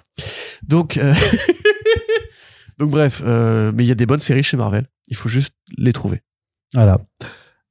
Et les révos, euh, toutes les deux semaines sur comicsblog.fr. C'est ça, ouais, c'est, c'est un peu le but pour mettre aussi ces titres en avant, mais il faudrait qu'on en, pour en profiter quand on, a, quand on les sort d'enregistrer un, un, un back issues V aussi dans la foulée, en fait, pour, pour maximiser l'investissement, en fait, là-dessus. Histoire aussi de, de, de les ramener en avant. Corentin, dernière annonce comics, c'est là une bonne nouvelle. Mark Wade, euh, Mark Wade, Mark Russell, Mark Russell qui retrouve Mike Allred pour un titre Batman Dark Age qui euh, s'intéresse en fait à, à replacer la naissance de Batman dans un contexte euh, politique et sociétal réel. Alors euh, j'imagine que vu que c'est Dark Age, ce sera sûrement dans les années 80-90 que ça se passera. Euh, de la même façon que leur précédente collaboration Superman Space Age, c'était à l'époque de la conquête spatiale, années 60-70 en fait, et qui voyait aussi l'apparition de Superman dans ce contexte-là. Euh, nouveau titre euh, qui a été d'ailleurs euh, au moins nommé aux Eisner de, mémoire, le, le Superman Space Age. Donc nouvelle collaboration, voilà, d'un auteur multiprimé, d'un artiste aussi multi-récompensé. Ça fait trop plaisir de le voir. Les premiers visuels, c'est magnifique parce que c'est Michael Red Évidemment. et toujours aucun espoir de le voir sortir en France. Si, si. Évidemment. Il y a écrit Batman, donc euh, ils sont, ils sont obligés Bah, contractuellement. le Superman Space Age, pour l'instant, euh, honnêtement, s'ils le sortent pas pour Superman Legacy, il sortira jamais, quoi, tu vois. Mais je comprends pas personnellement. euh, Enfin, je, comme faire des copains, mais Michael Red, c'est une, une resta aux États-Unis. Enfin, c'est un mec, il a un parcours exceptionnel. Mais en France, c'est pas ça. Mais, mais en même Tu temps, sais, si on le publie jamais, dit. si on le publie jamais, comment tu veux que les gens s'intéressent au truc? iZombie, ils l'ont pas fait alors qu'il y avait la série télé. Euh, euh, C'est tout. pas, même X-Ray Robot, euh, non, ça c'est invendable pour le coup. Bug Forager, c'est un- invendable aussi. Eh, mais oh, remarque qu'ils auraient pu profiter de- du succès de Mister Miracle pour tenter Bug, puisque c'est un peu dans la même, euh, dans le même esprit. Compliqué quand même, bug avant. Mais oui, mais euh, il faut être un peu exigeant. Hein, voilà. Euh, bah exigeant oui mais perdre euh, des sous euh, c'est compliqué Oui, tu vois déjà plein de BD où ils perdent des sous. euh. Non, moi, enfin, personnellement, je comprends pas cette, cette, cette phobie, euh, Michael Red, parce que je vois pas en quoi c'est un artiste qui ferait peur à qui que ce soit. Mais euh, du coup, ouais, c'est en tout cas une super annonce de projet. Space Age était très cool. Euh, mais il avait pas déjà fait ça, d'ailleurs, un peu avec euh, Red Richards? Mark Russell? C'est pas lui qui avait fait le mais il avait fait le Fantastic Fantasy for Life. Story mais c'était pas non c'était quand même pas, pas la Ouais, même genre, chose. on va réinscrire un personnage dans un truc plus réel, plus ancré politiquement. Ouais, mais là c'était enfin c'est parce que c'est Mark Russell et qu'il est que lui clairement il met du politique frontalement et que mais le, le Fantastic Four Life Story c'était quand même toujours le principe où on les fait vieillir en en temps réel euh, décennie après décennie. Donc là c'était plus le côté de euh, j'ai vu Galactus et ensuite je préviens la Terre pendant 50 ans qui va arriver euh, façon Oui, mais il y avait aussi une métaphore du- sur les, les droits féminins, sur la politique réelle. Avec, ouais, euh, mais c'était moins ancré dans des trucs qui se sont réellement passés. Tu vois ce que je veux dire? C'était clairement dans des plus dans des thématiques. Tu veux dire qu'il n'y a pas vraiment un mec géant violet qui est venu nous voir pour nous bouffer? Non, c'est-à-dire que c'est-à-dire que par exemple, il n'y avait pas le euh, Watergate qui était abordé dans euh, les Life Story, alors que à techniquement il pourrait l'être dans le Dark Batman Age par exemple. Tu vois péter la gueule de Deep Throat et... Putain. Bah non, mais Euh, ouais, non, franchement, euh, grave bon concept. Euh, Russell, il était, il est toujours aussi bon. Ça fait plaisir de voir Allred retravailler, euh, retravailler, point. Chez, chez DC, mais pas que. Euh, moi, c'est un artiste que j'adore, un artiste exceptionnel. Lisez le putain Zombie en VO dans ce cas-là, puisque personne ne veut le publier en VF. C'est pas du tout comme Spaceman, hein, pour le coup, parce que, on commence à Eduardo Risso, mais Spaceman, je veux bien entendre que c'est compliqué à aborder parce qu'il y a ce jeu sur la langue, parce que c'est extrêmement pessimiste, parce que c'est atmosphérique et blablabla. Bla, bla, bla, bla. Toutes les excuses d'Arnaud de feignasse pour pas lire des bonnes BD. Euh, par contre, euh, voilà, enfin, iZombies, c'est, c'est du soap opéra, c'est pour ados. que je l'avais c'est, lu. Hein. c'est du Buffy contre les vampires, euh, slash euh, Being Human, euh, très bien branlé, enfin très bien gratté, pardon. Donc ouais, enfin voilà, lisez iZombie, lisez tout ce qu'a fait euh, Michael Red. C'est un génie. Voilà, il faut lire Michael Red, c'est le. Et en plus, Panini édite Michael Red. Alors, je Mais Newman je pense que ça se vend pas du tout. Hein, Il y a mais- Mad- bah l'omnibus euh, de Silver Surfer, si je pense que ça, ça va. même, c'est culte. Enfin, tous, tous les, tous les, les fans de comics connaissent, enfin, de, de X-Men, on va dire, connaissent Ecstatix. Bah pas peut-être pas forcément, mais c'est vrai qu'en l'occurrence, c'est vrai qu'ils ont fait deux omnibus sur les travaux de Michael Red euh, récemment. Il y a le Silver Surfer de Dan Slott et le Ecstatics de Peter. Milligan, mais qui sont effectivement deux œuvres qui sont géniales euh, Ah oui, à, à tout point de vue. Silver Mais, Surfer, c'est peut-être l'un de ses meilleurs tafs, en plus. mais c'est clair que c'est des œuvres, je pense, qui sont sorties en omnibus, pardon, en omnibus parce que les reproposer ne serait même en format de luxe ou en plusieurs tomes en série, je pense que ça ne, ça, ça ne marcherait pas, tu vois, parce que là, on est clairement sur un dessinateur qui a beau être très connu aux États-Unis, qui en France a sûrement un public quand même niche et vraiment mais très hardcore, qui du coup vont prendre l'intégrale parce qu'ils veulent l'intégrale et tout ça, mais pour des gens plus euh, Attends, mais le Bowie euh, Moon Age Daydream de McCall Red, il est sorti aussi en VF. Oui, je mais pense là pas que ça a été une tôle non plus, mais tu, mais tu peux conquérir un autre public que les, les, les Gaulois réfractaires.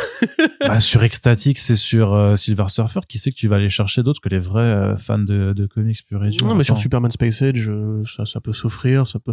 Oh putain, mais faut, faut pas déconner super. quand même. C'est Non, mais me, me, dis pas que c'est me dis pas que c'est plus repoussant que comment ça s'appelle? Mais moi, je du te Brett mais, Bouffe tu vois mais moi, ça ne me repousse pas. Moi, j'adore. Je suis, mais moi, je suis comme toi. On est amis, Corentin, tu sais. moi, je suis d'accord.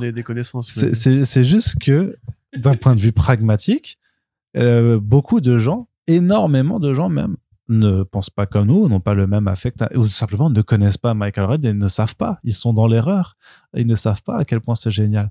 tu- et- sur la couverture tu vois quand même qu'il a il y a un, dessin qui Bah ouais, mais c'est pas le truc. C'est peut-être, mais c'est comme pour euh, Teresa Chartier, c'est pas un style qui peut-être est le plus vendeur. Bah ouais, c'est triste, mais Ah, c'est oui c'est triste oui effectivement Qui- Qui sommes-nous pour juger des, euh, des goûts du, du plus grand monde? Bah, on est on est voilà on est parole d'évangile quand même Bah c'est nous qui décidons de ce qui est bien sur terre ah bon? Bah oui Putain. apparemment Bah si des gens nous le reprochent si c'était si c'était vraiment le cas, ça se saurait quand même. hein. Ouais.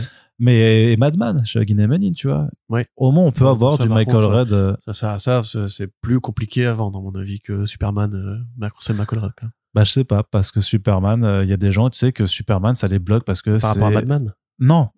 Bah ouais, juste, mais ouais, euh, mais, mais, mais, mais oui, mais parce que Madman ils connaissent pas, donc ils ont pas d'a priori, alors que Superman ils ont cet a priori négatif de c'est le boy scout, c'est trop parfait, c'est trop lisse, c'est machin, qui est faux, qui est, qui est, qui est super faux, qui est, qui est stupide, mais c'est un a priori négatif qui euh, est véhiculé dans un dans dans dans, dans l'imaginaire. C'est une euh, caricature. Oui, bah oui, mais bon, c'est tu sais bien que quand quand Non, Man mais of toi, c'est l'image que tu as du lecteur de comics moyen, c'est pas vrai. C'est pas des lecteurs de comics, je te parle des gens en général. Et par contre, et, et L'hu- L'humain, l'humain. non, et en plus, et en plus, je suis désolé, je suis désolé, mais combien de fois quand j'étais sur des salons, combien de fois j'ai écouté des discussions de lecteurs qui s'y disent ah non moi j'aime pas Superman parce qu'il est trop, il est trop parfait. Je te jure que c'est pas juste un, un, un, un- Bon, bah, le Batman Dark Age, ils vont le faire quand même. Bah j'espère, je le souhaite. Il y a The Batman qui arrive l'année prochaine en sera plus. le cheval de Troie de Michael Ce Red euh, marché ce serait français. vraiment dommage de pas le faire parce qu'en tout cas c'est ça a l'air super Ouvrez vos chakras, il n'y a pas que Jim Lee et Fabok dans la vie. Il y a plein d'artistes super cool qui ont des traits euh, particuliers. Et c'est bien, il faut Et encourager. tu vois, Michael et Michael bizarrement, je trouve que ça vieillit beaucoup mieux parce que lui aussi, il a fait ses trucs dans les années 90. Au final, c'est là qu'il a Ah bah, commencé ses à premières. BD, elles sont magnifiques. hein. Tu vois, mais je veux dire que c'est que et, et que lui, son style, par contre, il est toujours aussi actuel. En fait, il avait quelque chose peut-être d'avant-gardiste à l'époque. Parce qu'il est unique. Oui, moi aussi. Personne ne fait du Michael Red. Il y a que Michael Red qui fait du Michael Red. C'est bien. Avec Laura Red, du coup, qui la met, euh, qui, Oui, bien est, sûr. qui est sa coloriste, qui est- et sa femme accessoirement. Euh, ensuite, du côté de la TV, des écrans, un petit, petit peu des écrans là. Ils sont Ils ont fait du Jay Lee en France, Urban? Jelly, oui, il y avait le Superman Batman. Bah, me dis pas que c'est plus Le facile Batman de, Superman. de vendre du que du Michael Red. Quand même. Oui, mais là, par contre, ils l'ont vendu parce que c'était Batman Superman, tu vois. Ouais. Et qu'il y avait Batman, du coup, qui annulait le, la priori là, il y a. Batman aussi. Vas-y. C'est sans fin. Allez, euh, du côté des écrans, une série animée Eyes of Wakanda annoncée pour Disney+, une série animée, pas en live action. C'est sûrement le fameux projet Wakanda euh, dont on entendait parler, qui a priori peut-être était pensé euh, Oh, pour être dans l'animation depuis le début, sauf qu'on ne le savait pas à l'époque. Et que- doute là-dessus, quand même. Bah, je sais pas, ouais, mais comme c'est comme pour le pour le truc d'Arkham dont on va reparler après, tu vois. Euh, donc euh, on n'en sait pas plus en fait, juste que euh, visiblement il y aura une série d'animation en plus euh, l'année prochaine, en plus de X-Men 97 et et, on sait que Spider-Man du coup a été renommé aussi, c'est Friendly Neighbor- Neighborhood. Neighborhood Spider-Man, ouais. Bon, moi, je vous renvoie à ce qu'avait dit Océane, justement, dans le podcast The Marvel, je crois, où elle expliquait, en rapportant des propos de je ne sais plus quel journaliste, que euh, Marvel avait aussi, Marvel Studios avait aussi eu tendance à faire des annonces euh, fantômes pour euh, rassurer les actionnaires sur le côté, oui, Disney Plus va avoir du contenu, oui, euh, le Marvel Studio est en mouvement pour, enfin, c'était à l'époque où c'était encore une, euh, la, la- la période- la un peu faste. Et je pense que la série Wakanda Forever a été annoncée pour ça. C'était un trompe-l'œil. Et bah, pour- voilà, peut-être pour, pour rassurer sur la, vi- la viabilité pardon, de la franchise Black Panther après la mort de Chadwick Boseman, mais voilà, j'ai du mal à, voir comment ça pourrait aller plus loin que ça, parce qu'on n'a jamais eu d'annonce ensuite. Et là, cette série animée, alors, il y a plus tellement de trucs à dire en fait. On- L'animation pour l'instant chez Marvel Studios, c'est What If. X-Men 80 X-Men 97 arrive, mais c'est pas à eux. C'est un projet qu'ils ont accepté de signer après 10 ans de négo euh, par les équipes originales du, studio- de la série qui voulaient reprendre le truc et compagnie. Donc ils le font parce comme- que c'est la voilà. nostalgie. comme ils font des comics nostalgiques, ils font des séries animées nostalgiques pour les vieux fans, et d'aucuns s'accordent à dire que c'est la meilleure série X-Men qui a jamais été faite, voire la meilleure adaptation des X-Men en général. Parce qu'il y avait Euh, les designs de Jim Lee aussi. Voilà, tout à fait. Et alors Freshman, Freshman Year, du coup, euh, Friendly Neighborhood Spider-Man, euh, c'est probablement le projet qui a l'air le plus ambitieux, mais ça reste de l'anime 3D. Mais bon, ça change rien, tu me diras, ça reste assez ambitieux pour ce que c'est. On sait que la série Marvel Zombie va théoriquement être faite dans le même style graphique que What If. Donc sur quatre projets, on va dire qu'il y en a que un qui est vraiment excitant, un autre qui est le, le produit de ce qu'il était à l'époque, et deux autres qui sont sans intérêt euh, visuel. Enfin, c'est mon avis, hein, peut-être des gens qui trouvent que What c'est joli, euh, que- quels sont leurs réseaux, je ne sais pas. Mais euh, moi, du coup, Marvel Studios animation, ça me rien à foutre. Enfin, si tu me dirais que ce serait justement comme pour euh, euh, comme pour Moon Girl, où ce serait un acteur ou une actrice, un producteur, une productrice qui aurait vraiment ce caprice-là et qui aurait les, les reins assez solides pour se lancer sur Disney Channel, qui pour le coup fait de la bonne animation, ou Disney XD, ouais, très bien. Mais là, en l'occurrence, euh, non. Non, alors parce que justement, Moon Girl, ça reprend saison 2 qui arrive en février Trop bien. 2024. Moon Girl Magic. Moon Girl Ma- C'est hyper bien cette série animée qui est sur Disney+. Euh, c'est vraiment euh, le digne héritier des Super Nanas Ouais, ouais. euh, au niveau du côté un peu absurde avec des vilains qui vannent tout le temps et qui sont toujours très conscients de leur côté un peu caricatural, etc. Euh, le Beyonder Funky euh, de Lawrence Fishburne, exceptionnel. C'est vraiment un personnage merveilleux. C'est super, super intelligent. Ça évoque des vrais sujets de société et pas que le racisme. Ça évoque, euh, bah voilà, le, la gentrification des quartiers noirs, par exemple, par les promoteurs immobiliers. Ça évoque l'IA aussi, euh, de manière assez intelligente et, et pas caricaturale du tout, pareil. Enfin, c'est vraiment un truc qu'on peut apprécier en tant qu'adulte. Euh, la bande son est exceptionnelle. Raphaël Ouais. Sadik euh, Ouais, qui, ouais, qui ouais. gère le truc. T'as un, en fait, Moon Girl se base sur des morceaux de musique Et à chaque fois, ça change le style graphique. C'est pareil, l'héritier de Spider-Verse Ouais. à, à 2000%. C'est beau, c'est coloré, c'est du des dessins un peu anguleux à la Cartoon Network.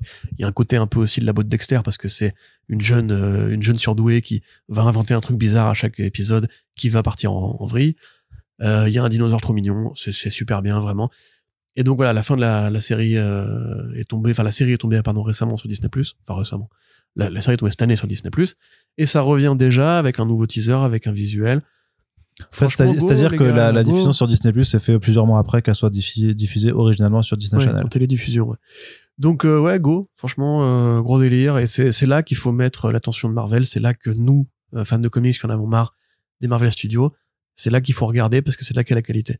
Et il faut espérer que ce soit l'annonce de meilleures choses à venir. En fait, l'animation est toujours le meilleur, euh, le meilleur pendant en fait de, de- des, des comics en, en mouvement.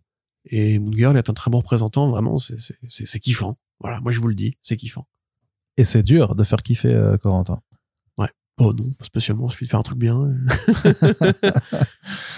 Allez, Corentin, du côté des séries télé toujours, euh, petite surprise, la série, le projet Arkham euh, fait en fait donc la série euh, produite par Matt Reeves ne fait pas partie en fait du euh, Batmanverse, du The Batmanverse, mais sera bien intégré au DCU de James Gunn. Alors, savoir que la, à, à la base en fait, euh, il y avait plusieurs projets en spin-off de The Batman qui avaient été annoncés, notamment donc la série Penguin qui est en tournage toujours, qui a repris son tournage, je crois. Euh, une série GCPD aussi qui en fait n'aura pas lieu. n'aura pas lieu et qui à l'époque avait été annoncé comme ayant évolué en un projet plus tourné sur Arkham et euh, les super vilains. Sauf qu'à l'époque, c'était en octobre et, et quelques 2022, euh, Gunn n'avait pas encore été annoncé comme étant à la tête du, du studio euh, et il n'avait de, to- de toute façon pas fait euh, sa, euh, liste de projets. Et donc, bah, on pensait euh, de façon très, euh, très intuitive que bah, c'est un spin-off, c'est Reeves, c'est The Batman, euh, on savait pas qu'il y avait Gunn et tout ça, que bah oui, c'était lié à l'univers de Reeves. Au final, il apparaît que non. Alors, soit ça n'a jamais été le cas, euh, en tout cas à partir, Bah, si, je pense à, uniquement. Parce que la série, comme tu dis, existait avant. Ouais, c'est euh, ça. Mais en tout cas, à partir du moment où Gunn est entré en scène, clairement, il a fait l'état des lieux et il a dit ce projet Arkham, finalement, on va plutôt le faire dans le DCU, donc plus lié au film The Brave and the Bold de, euh, de Muschietti, Ouais. plutôt que euh, qu'à The Batman. Mais vu qu'ils aiment Reeves en tant que producteur et qu'ils aiment sa, sa patte, et ben, euh, du coup, ça fait, voilà, Bah, honnêtement, je me pose un peu la question de ce que ça veut dire parce que. Enfin, les premières déclarations de Matt Reeves, c'était euh, oui, oui, très bien, James Gunn, mais moi, je vais faire mes trucs dans mon coin. bah, euh, oui, il va faire son truc, mais après, il va faire d'autres trucs aussi pour oui, mais Gunn. enfin, tu vois, c'est lui, qui- c'est lui qui avait euh, torpillé la série euh, Gotham Central, GCPD, Gotham, point, de Terrence Winter. Et déjà à l'époque, moi, j'étais un peu déçu parce que c'est un très bon showrunner qui a fait Les Sopranos, qui a fait The Wire, qui a fait Oz. Enfin, c'était enfin, c'est pas le créateur, mais je veux dire, il a travaillé sur toutes ces séries. Euh, Bordeaux Empire aussi. Voilà, tu vois. Et moi, l'idée d'avoir une série sur les flics d'un côté, une série sur les gangsters de l'autre avec le pingouin. Oui, très bien. En plus, pareil, les frères Wright qui jouent le commissaire Gordon est un super acteur de série télé qui a fait euh, beaucoup, beaucoup de séries chez HBO. Donc, j'ai déjà, j'avais pas compris pourquoi est-ce qu'il avait voulu euh, torpiller le projet. Ensuite, la série Arkham. Alors, effectivement, pareil, c'était un mec de HBO. C'était An- Antonio Campos qui avait été lancé au, au poste de showrunner, qui a fait The Starcase et pas mal de produits euh, de bonne qualité euh, chez HBO. Donc ça sentait un petit peu justement que le Batmanverse en fait allait être l'espèce de produit un peu prestige, un peu black label euh, de l'univers, euh, enfin de, des adaptations d'essais en général. Et pourquoi pas? Enfin c'était un bon truc à mon sens. Je suis pas forcément convaincu qu'il y ait tant de choses que ça à raconter sur, enfin euh, l'histoire si, mais qu'il y a tant de choses que ça à raconter sur le quotidien d'un asile psychiatrique comme à Arkham. Euh, Enfin, j'ai pas connaissance de beaucoup de séries qui traitent ce sujet-là euh, sur la longueur, donc euh, voilà. Mais euh, ça me paraissait quand même au moins intéressant que ça, que le Batmanverse euh, devienne une arborescence de produits. Et là, au final, quand tu fais la liste, il y a que le pingouin. Mm. Dans les trois séries qui avaient été annoncées, il y a que le pingouin. Et le pingouin, c'est en fait plutôt une sorte de filler entre The Batman et The Batman 2, parce qu'on va vivre euh, le monde de la pègre dans un environnement où Batman est apparu. Et où Oswald Cobblepot, enfin Oz, veut devenir le nouveau euh, Don Corleone, euh, enfin le nouveau, pardon, je sais pas quoi, Don Corleone, le nouveau, euh, merde. Ah Maroni, pas Maroni, Falcone. Falcone, voilà, tout à fait, Falcone de, Falcone. de Gotham City. Alors, euh, très bien, mais dans l'intervalle, on m'avait dit que ce serait un univers et il y a aucune annonce de projet. Donc, à mon avis, en fait, peut-être Est-ce que, que t'as envie Matrice- que ce soit un univers au final? Bah pff, oui, voilà, c'est ma réponse. Arnaud, d'autres questions? Non, mais, enfin, les- non, j'ai pas besoin que ce soit un univers. S'il fait une trilogie de très bons films, je serais, je serais le premier ravi, tu vois. Mais encore une fois, c'est, moi, le rapprochement avec HBO, avec les compétences et, le personnel de HBO, qui est une putain de maison de série télé, euh, qui m'intéressait. Parce que Gotham Central, j'avais pas besoin que ça existe non plus, mais ça existait, c'était merveilleux, tu vois. Et c'était inspiré par les bouquins de David Simon, le créateur de The Wire. Et ça tu vois, on avait besoin de ce projet-là, justement, pour montrer que Batman, c'était pas juste un mec qui grimpe de de tout en toi pour péter les gueules. C'est aussi une ville qui a une âme, une atmosphère, des personnages intéressants. René Montoya, Jim Gordon, Harvey Bullock. Et tout ça, euh, voilà, ça m'aurait intéressé. Comme tous ces spofs qui ont été faits à partir de The Batman, on m'a couché de projets très intéressants. Les Queens, c'était ça au départ. Hein. Euh, Ou les séries Nightwing qui sont excellentes. euh, voilà. Donc, moi, l'idée d'avoir des trucs qui, en plus, échapperaient au contrôle de Gunn et feraient plutôt, justement, série télé prestige, j'étais partant. Et en définitive, là, je me pose la question, vu qu'il n'y a plus que The Penguin qui a, en fait, même pas la garantie d'avoir une saison 2. Je trouve c'est juste une mini-série, une série limitée. Euh, est-ce que en fait Matt Reeves a pas d'autres projets? Est-ce qu'il a pas envie en fait de simplement ne pas s'enfermer dans la franchise Batman? Est-ce qu'une fois qu'il aura fait The Batman 2, il y aura une, suite éventuelle à envisager? Peut-être une trilogie, mais peut-être pas en fait d'autres projets parallèles. Euh, moi, ça, me préoccupe un peu parce que effectivement, j'étais partant pour euh, l'objectif de base, c'est-à-dire une sorte d'univers partagé, mais qui, enfin, de beau, de qui serait juste fédéré autour de Gotham City et pas de Superman, pas de Wonder Woman, pas de Swamp Thing et compagnie. Alors je comprends bien évidemment que c'est euh, compliqué pour euh, un metteur en scène qui a déjà passé quoi deux ans sur le premier le premier film, trois ans et qui a traversé le Covid avec et compagnie, qui est maintenant bah qu'il a eu beaucoup d'argent, enfin qu'il a gagné beaucoup d'argent avec euh, The Batman. Il a les portes d'Hollywood qui lui ont qui lui ont été ouvertes. Je pense que beaucoup plus de gens sont prêts à lui valider des productions peut-être de création originale, peut-être d'autres petits caprices ici ou là. Mais et donc forcément voilà, il a pas forcément, il a pas envie de devenir juste le Monsieur Batman. Mais euh, c'est dommage. À mon sens, on perd un peu au change. Ceci étant, ça n'empêche pas que la série Arkham sera peut-être très bien. Et comme tu le dis, il y a donc effectivement un autre Batman qui existe, hein, enfin qui va exister, qui est le Bruce Wayne, euh, père de Damian Wayne du film Brave and the Bold de Andy Muschietti. Alors là, pour le coup, je suis absolument pas chaud pour ce projet. Euh, c'est c'est pas parce que Muschietti est un mauvais metteur en scène. Ça peut ça peut être un bon metteur en scène dans l'horreur, mais de ce que j'ai vu de lui sur Flash, en fait, c'est surtout que sa façon de filmer Batman me paraîtrait euh, archaïque. Ouais, c'était le euh, Batfleck et, c'est le film The non, non, non, Flash. c'était. Batfleck et euh, Bat Keaton. Et là, Ah oui, ça- oui, mais c'était le film The Flash aussi. enfin, ouais, Gotham City, Enfin, vra- City. vraiment, franchement, je mets au défi n'importe quel réalisateur, même le plus talentueux du monde, de faire quelque chose avec le, le bordel qu'a été The Flash. Vraiment. Vraiment. Ça change rien pour moi. Enfin, Ah si, mais si c'est mais- impossible, c'est c'est c'est essaye de faire euh, un délicat velouté allez, c'est parti. de légumes avec comme base une grosse Ouais. merde. Voilà. Non, mais je Vous saviez désolé. comment ça allait finir. Mais oui. Je savais comment ça allait mais finir. bien sûr que tu Il le savais. savait aussi. Oui, tout- Donc, merci Arnaud pour ce velouté de grosse merde qui est. euh, Mais si non, mais c'est Si vous impossible. nous écoutez, C'est au mieux du mieux, tu réussis l'objectif et tu fais un fin velouté, mais de mais caca quand même, tu vois. Et du coup, c'est pas bon. Mais je suis pas d'accord. Euh, le, le film, il a été écrit, il a été filmé un metteur en scène. Il a été réécrit depuis. Et alors, lui, il est parti en tournage avec un script. C'est pas comme la mais un script pourri. Mais un script peu pourri. importe. Mais alors, ça n'empêche pas que tu peux avoir Tu des peux visuels. pas transformer. Mais tu peux avoir des visuels, tu peux avoir une esthétique, tu peux avoir des plans. Euh, Enfin, c'est quoi les plans euh, stylés? C'est quand Michael Keaton il vole et qui se met de dos en souriant, en prenant des bastos euh, comme quel le survivant. Enfin, c'est ridicule. Mais parce que t'as plus d'envie à la fin quand un script de... Parce que le script, il est marqué. Dans le script, il est marqué Batman, il s'envole comme une merde et il sourit. le film est moche. Le film Oui. est dégueulasse. Mais il est moche aussi parce que ce qui était écrit, c'est ce qu'il a filmé aussi, tu vois. La scène de combat à la fin. C'est indissociable. Tiens, tu compares la scène de combat dans le désert avec euh, Man of Steel et tu pleures des larmes de, de velouté de caca. mais vois. oui, mais Donc voilà, non, peu importe. tu peux rien le faire film de bien. the Bold va arriver de toute façon.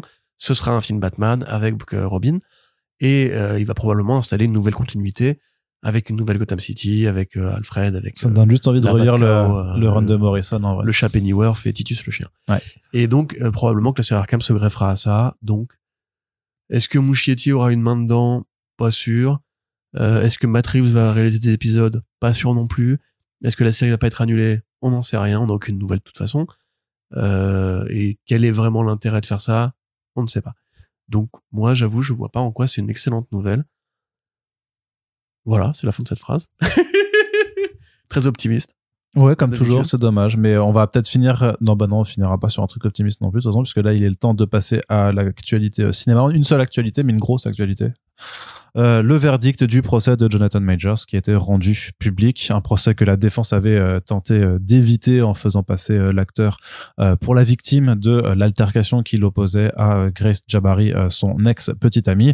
Au bout d'un procès qui a duré deux semaines et de délibérations qui ont duré à quatre heures réparties sur trois jours, le jury a décidé que Jonathan Majors était coupable de deux des quatre chefs d'accusation, c'est-à-dire qu'il est coupable de coups et blessures sur son ex-compagne, également de harcèlement, et il a été par contre euh, estimé euh, jugé non coupable des euh, autres faits qui étaient reprochés, c'est-à-dire de euh, harcèlement euh, avec blessures volontaires. Enfin, voilà volontaire avec voilà. préméditation en fait c'est-à-dire que l'intention n'était pas là donc l'idée c'est que oui Voilà. il a été violent oui il s'est il a eu un comportement euh, euh, qui relève de, du délit euh, sauf que ce n'était pas prémédité ça. Et harcèlement au troisième degré, qui est le, le niveau max du truc. Voilà. Euh, dans les faits euh, qu'est-ce que ça veut dire? Ça veut dire que l'acteur euh, a potentiellement en fait peut risquer un an de prison par rapport à l'un des un des chefs d'accusation duquel il a été rendu coupable. Alors par contre le fait c'est que le la sentence sera prononcée que au f- en février.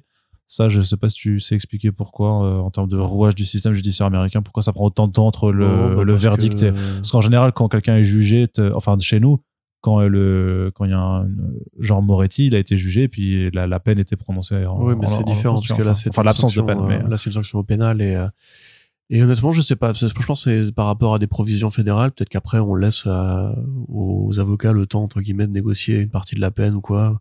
Je sais pas, honnêtement. d'accord, très bien. En tout cas, rendu euh, le, le Mais à pro- mon avis, enfin, je pense pas qu'il aura de la prison ferme. je pense, bah, j'aurais envie de dire que, enfin, j'en sais rien en fait. On en sait, hein, j'en sais rien. Franchement, là-dessus, j'ai pas du tout la réponse. Mais par contre, alors qu'on attendait des, euh, des discours, des, euh, des, des, des- quel- quelques euh, phrases, quel que ce soit, d'un représentant de Marvel Studios depuis des mois, en fait, depuis l'annonce de, de, de, le- bah, de sa mise en examen, enfin, de, et, du- et ensuite de l'ouverture du procès, euh, de son arrestation notamment, en fait. Euh, euh, Marvel Studios, c'est dans, dans l'heure, en fait, dans la demi-heure presque après le, le Ouais, verdict, en fait ouais. euh, où ils ont dit bon bah on, on se sépare de, de Jonathan Majors euh, voilà donc l'acteur est viré c'est pour ça qu'on suivait ce, ce, euh, cette affaire en fait c'est parce que Jonathan Majors c'est pas n'importe quel acteur c'est l'acteur qui a joué Kang le Conquérant dans Loki saison 1 et euh, Ant-Man et Loki saison 2 et qui était vendu comme étant le prochain grand Ouais, super vilain Thanos. de, euh, de l'univers de Marvel Studios en l'occurrence là euh, bah, ce sera pas le cas ce sera Oui, pas voilà. Jonathan Majors en tout cas et a priori donc peut-être euh, pas Kang le ouais. non plus. parce que Kang, ça reste aussi du coup le vilain d'un film qui a floppé de ouf. Euh, Oui, voilà, tout à fait. Donc Tout euh, en dehors, en dehors même du procès, il y avait déjà de toute façon sûrement peut-être un. pour, moi, c'est c'est quasiment sûr que cette piste-là. Enfin, j'ai aucun élément pour appuyer ça en dehors de d'une d'un sens logique personnel.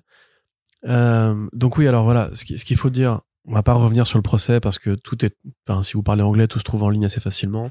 Arnaud a fait une synthèse euh, globale sur le site comicsblog.fr. Euh, mais pour rappel, donc voilà, en fait, c'est le, problème de cette affaire, en fait, c'est que comme avec euh, Johnny Depp et Amber Heard, tous les procès publics, en fait, qui impliquent des, des personnalités auxquelles on peut s'attacher pour des raisons X ou Y, parce que c'est des comédiens et qu'on projette un affect personnel dans les interprètes du cinéma, les artistes, euh, on a tendance à en fait minimiser le fait que ces gens sont aussi des êtres humains, et c'est même pas la question de séparer l'homme de l'artiste ou quoi, sont aussi des êtres humains, et comme tout être humain qui où se, se, formule un délit, il faut pas les voir comme cet, cet artiste que j'aime bien et dont j'apprécie le travail, mais plus comme simplement euh, le, le- le voisin ou n'importe quel mec dans la société ou meuf dans la société qui a commis un truc délictueux et qui doit en fait répondre de ses actes.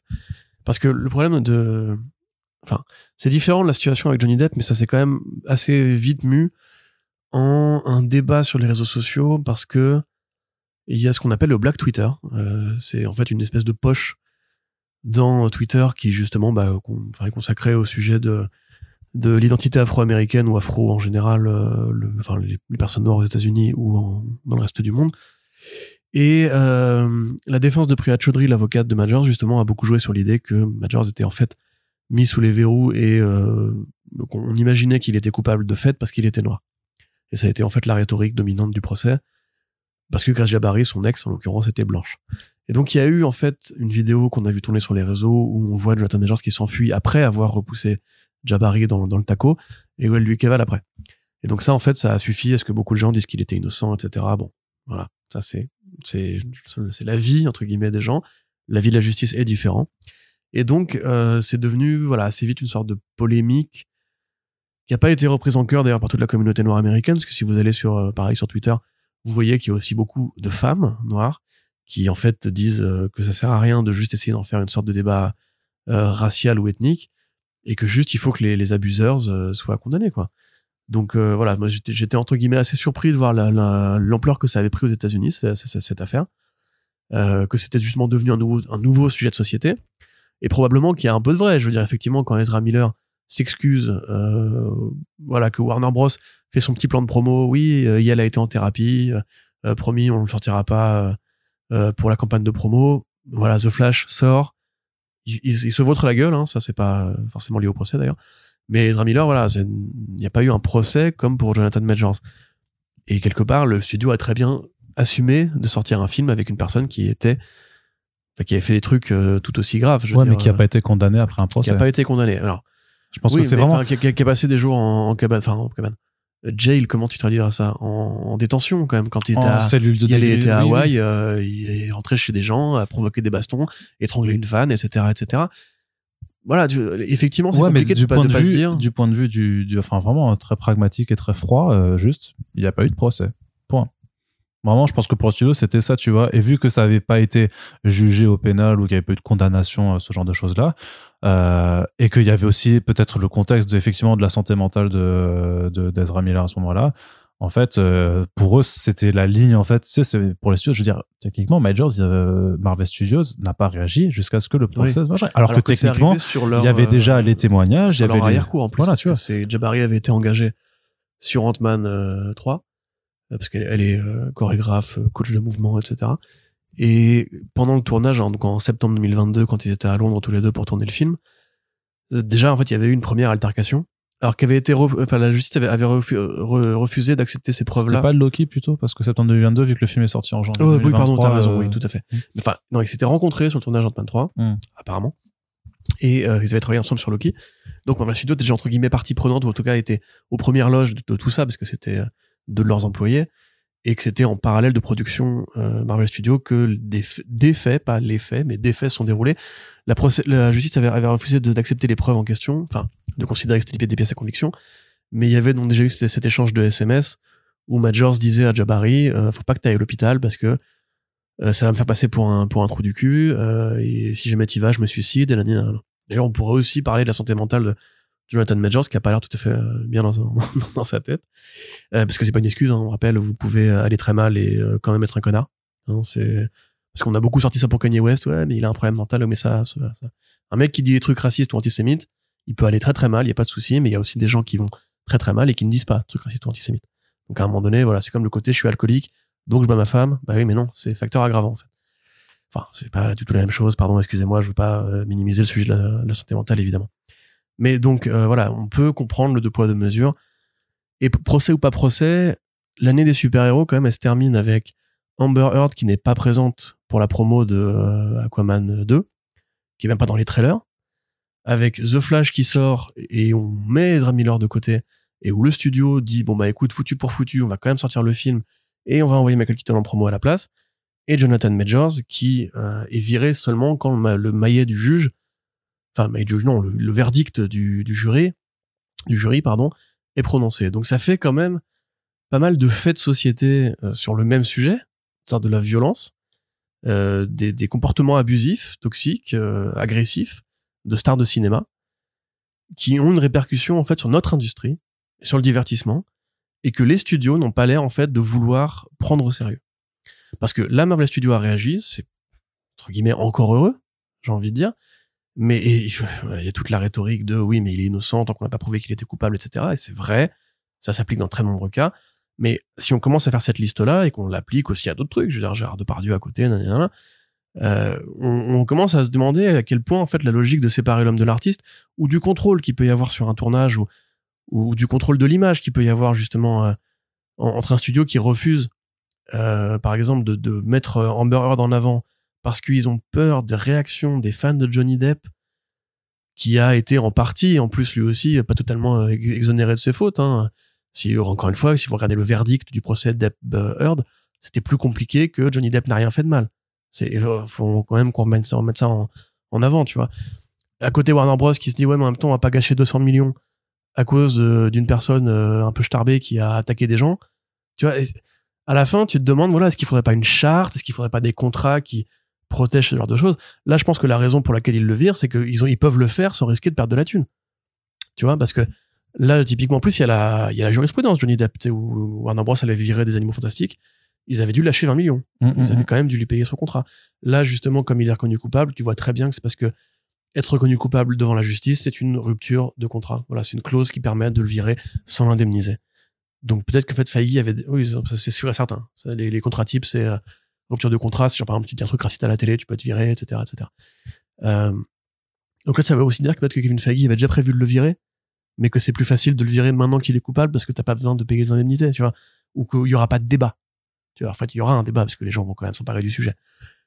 Donc voilà, moi, ça me, vraiment, ça me préoccupe. Enfin, là, pour moi, il n'y a pas de Euh, débat. Il est coupable. euh, oui, mais enfin, du coup, t'étais pas là quand j'ai fait expliquer le truc, mais je te dis, en fait, sur les réseaux, c'est devenu déjà une sorte de, de, de, de procès de la justice américaine en vis-à-vis des Noirs américains, en fait. Et, Oui, il y a, cet- il y a voilà, cet angle-là, effectivement. C'est pour ça que je parlais tout à l'heure de deux poids, deux mesures.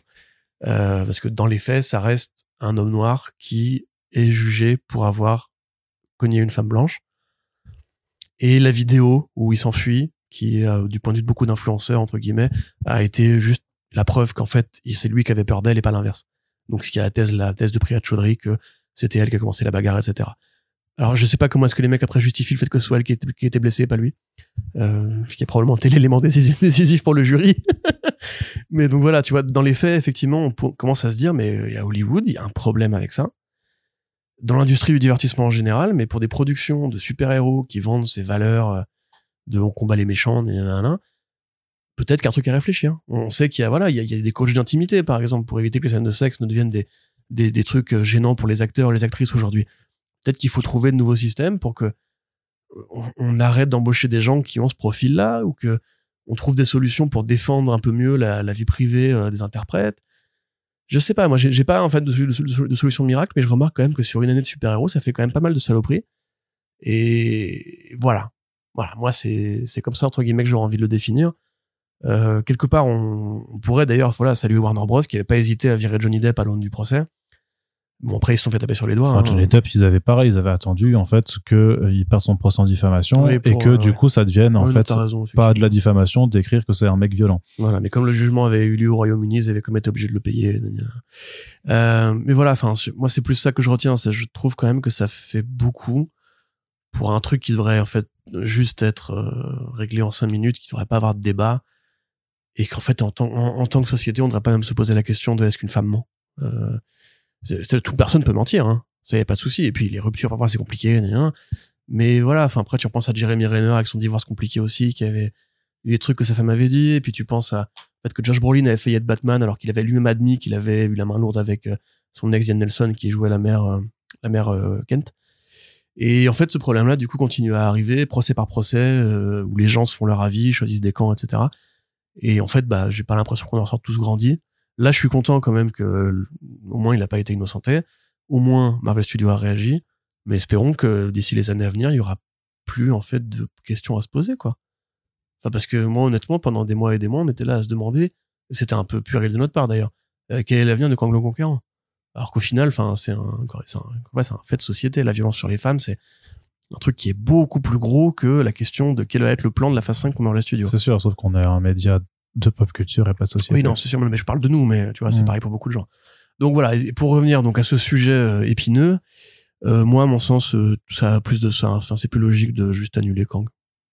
Si vous avez vu Loki saison 2, vous savez que c'est faisable et que ça. que techniquement ça a déjà été fait en fait. Voilà, et au pire, il restera une post-gène où on a vu trois connards en cosplay devant un stade de foot. Ah ouais, Tout le monde s'en fout, personne n'a vu ce film, rien à branler. Et puis au pire, euh, voilà, réécriture de réalité, euh, multivers, voyage dans le temps, ce que tu veux. Enfin, il y a mille façons de faire. Il y a mille façons de faire. Mettez Doctor Doom, faites des Fantastic Four le vrai argument de vente de la phase 5-6, Et voilà, enfin, on s'en fout. Ouais. On s'en fout de quand le C'est aussi euh, ce que. ce que- foiré, de toute façon. Oui, c'est ça, c'est que le personnage était foiré en dehors de ça, et je pense vraiment, je pense vraiment qu'il y a une réalité où, euh, où Majors n'a pas été violent, et donc n'a pas eu de procès, où il s'est quand même fait dégager parce qu'en fait, juste, euh, il a été dans un film euh, qui a floppé, quoi. Et dont il est en partie responsable, et parce qu'il a été mal écrit, parce qu'il a été mal pensé, parce que tu, tu faisais pas. C'est que t'imagines si Thanos avait été introduit dans, dans, dans ce premier film et se faisait dérouter par Hawkeye, quoi. Oui, bah oui. Bah, ça, bah, je pense pas qu'on en aurait géantes. c'est ça, je pense pas qu'on en aurait fait le, le grand vilain de, de, de la première grande saga, quoi. Enfin bon, on verra bien ce qu'il en sera et on sera de toute façon au rendez-vous pour vous tenir au courant. Merci de nous avoir écoutés pendant Merci. ce podcast. Vous pouvez partager ceci partout pour soutenir l'émission.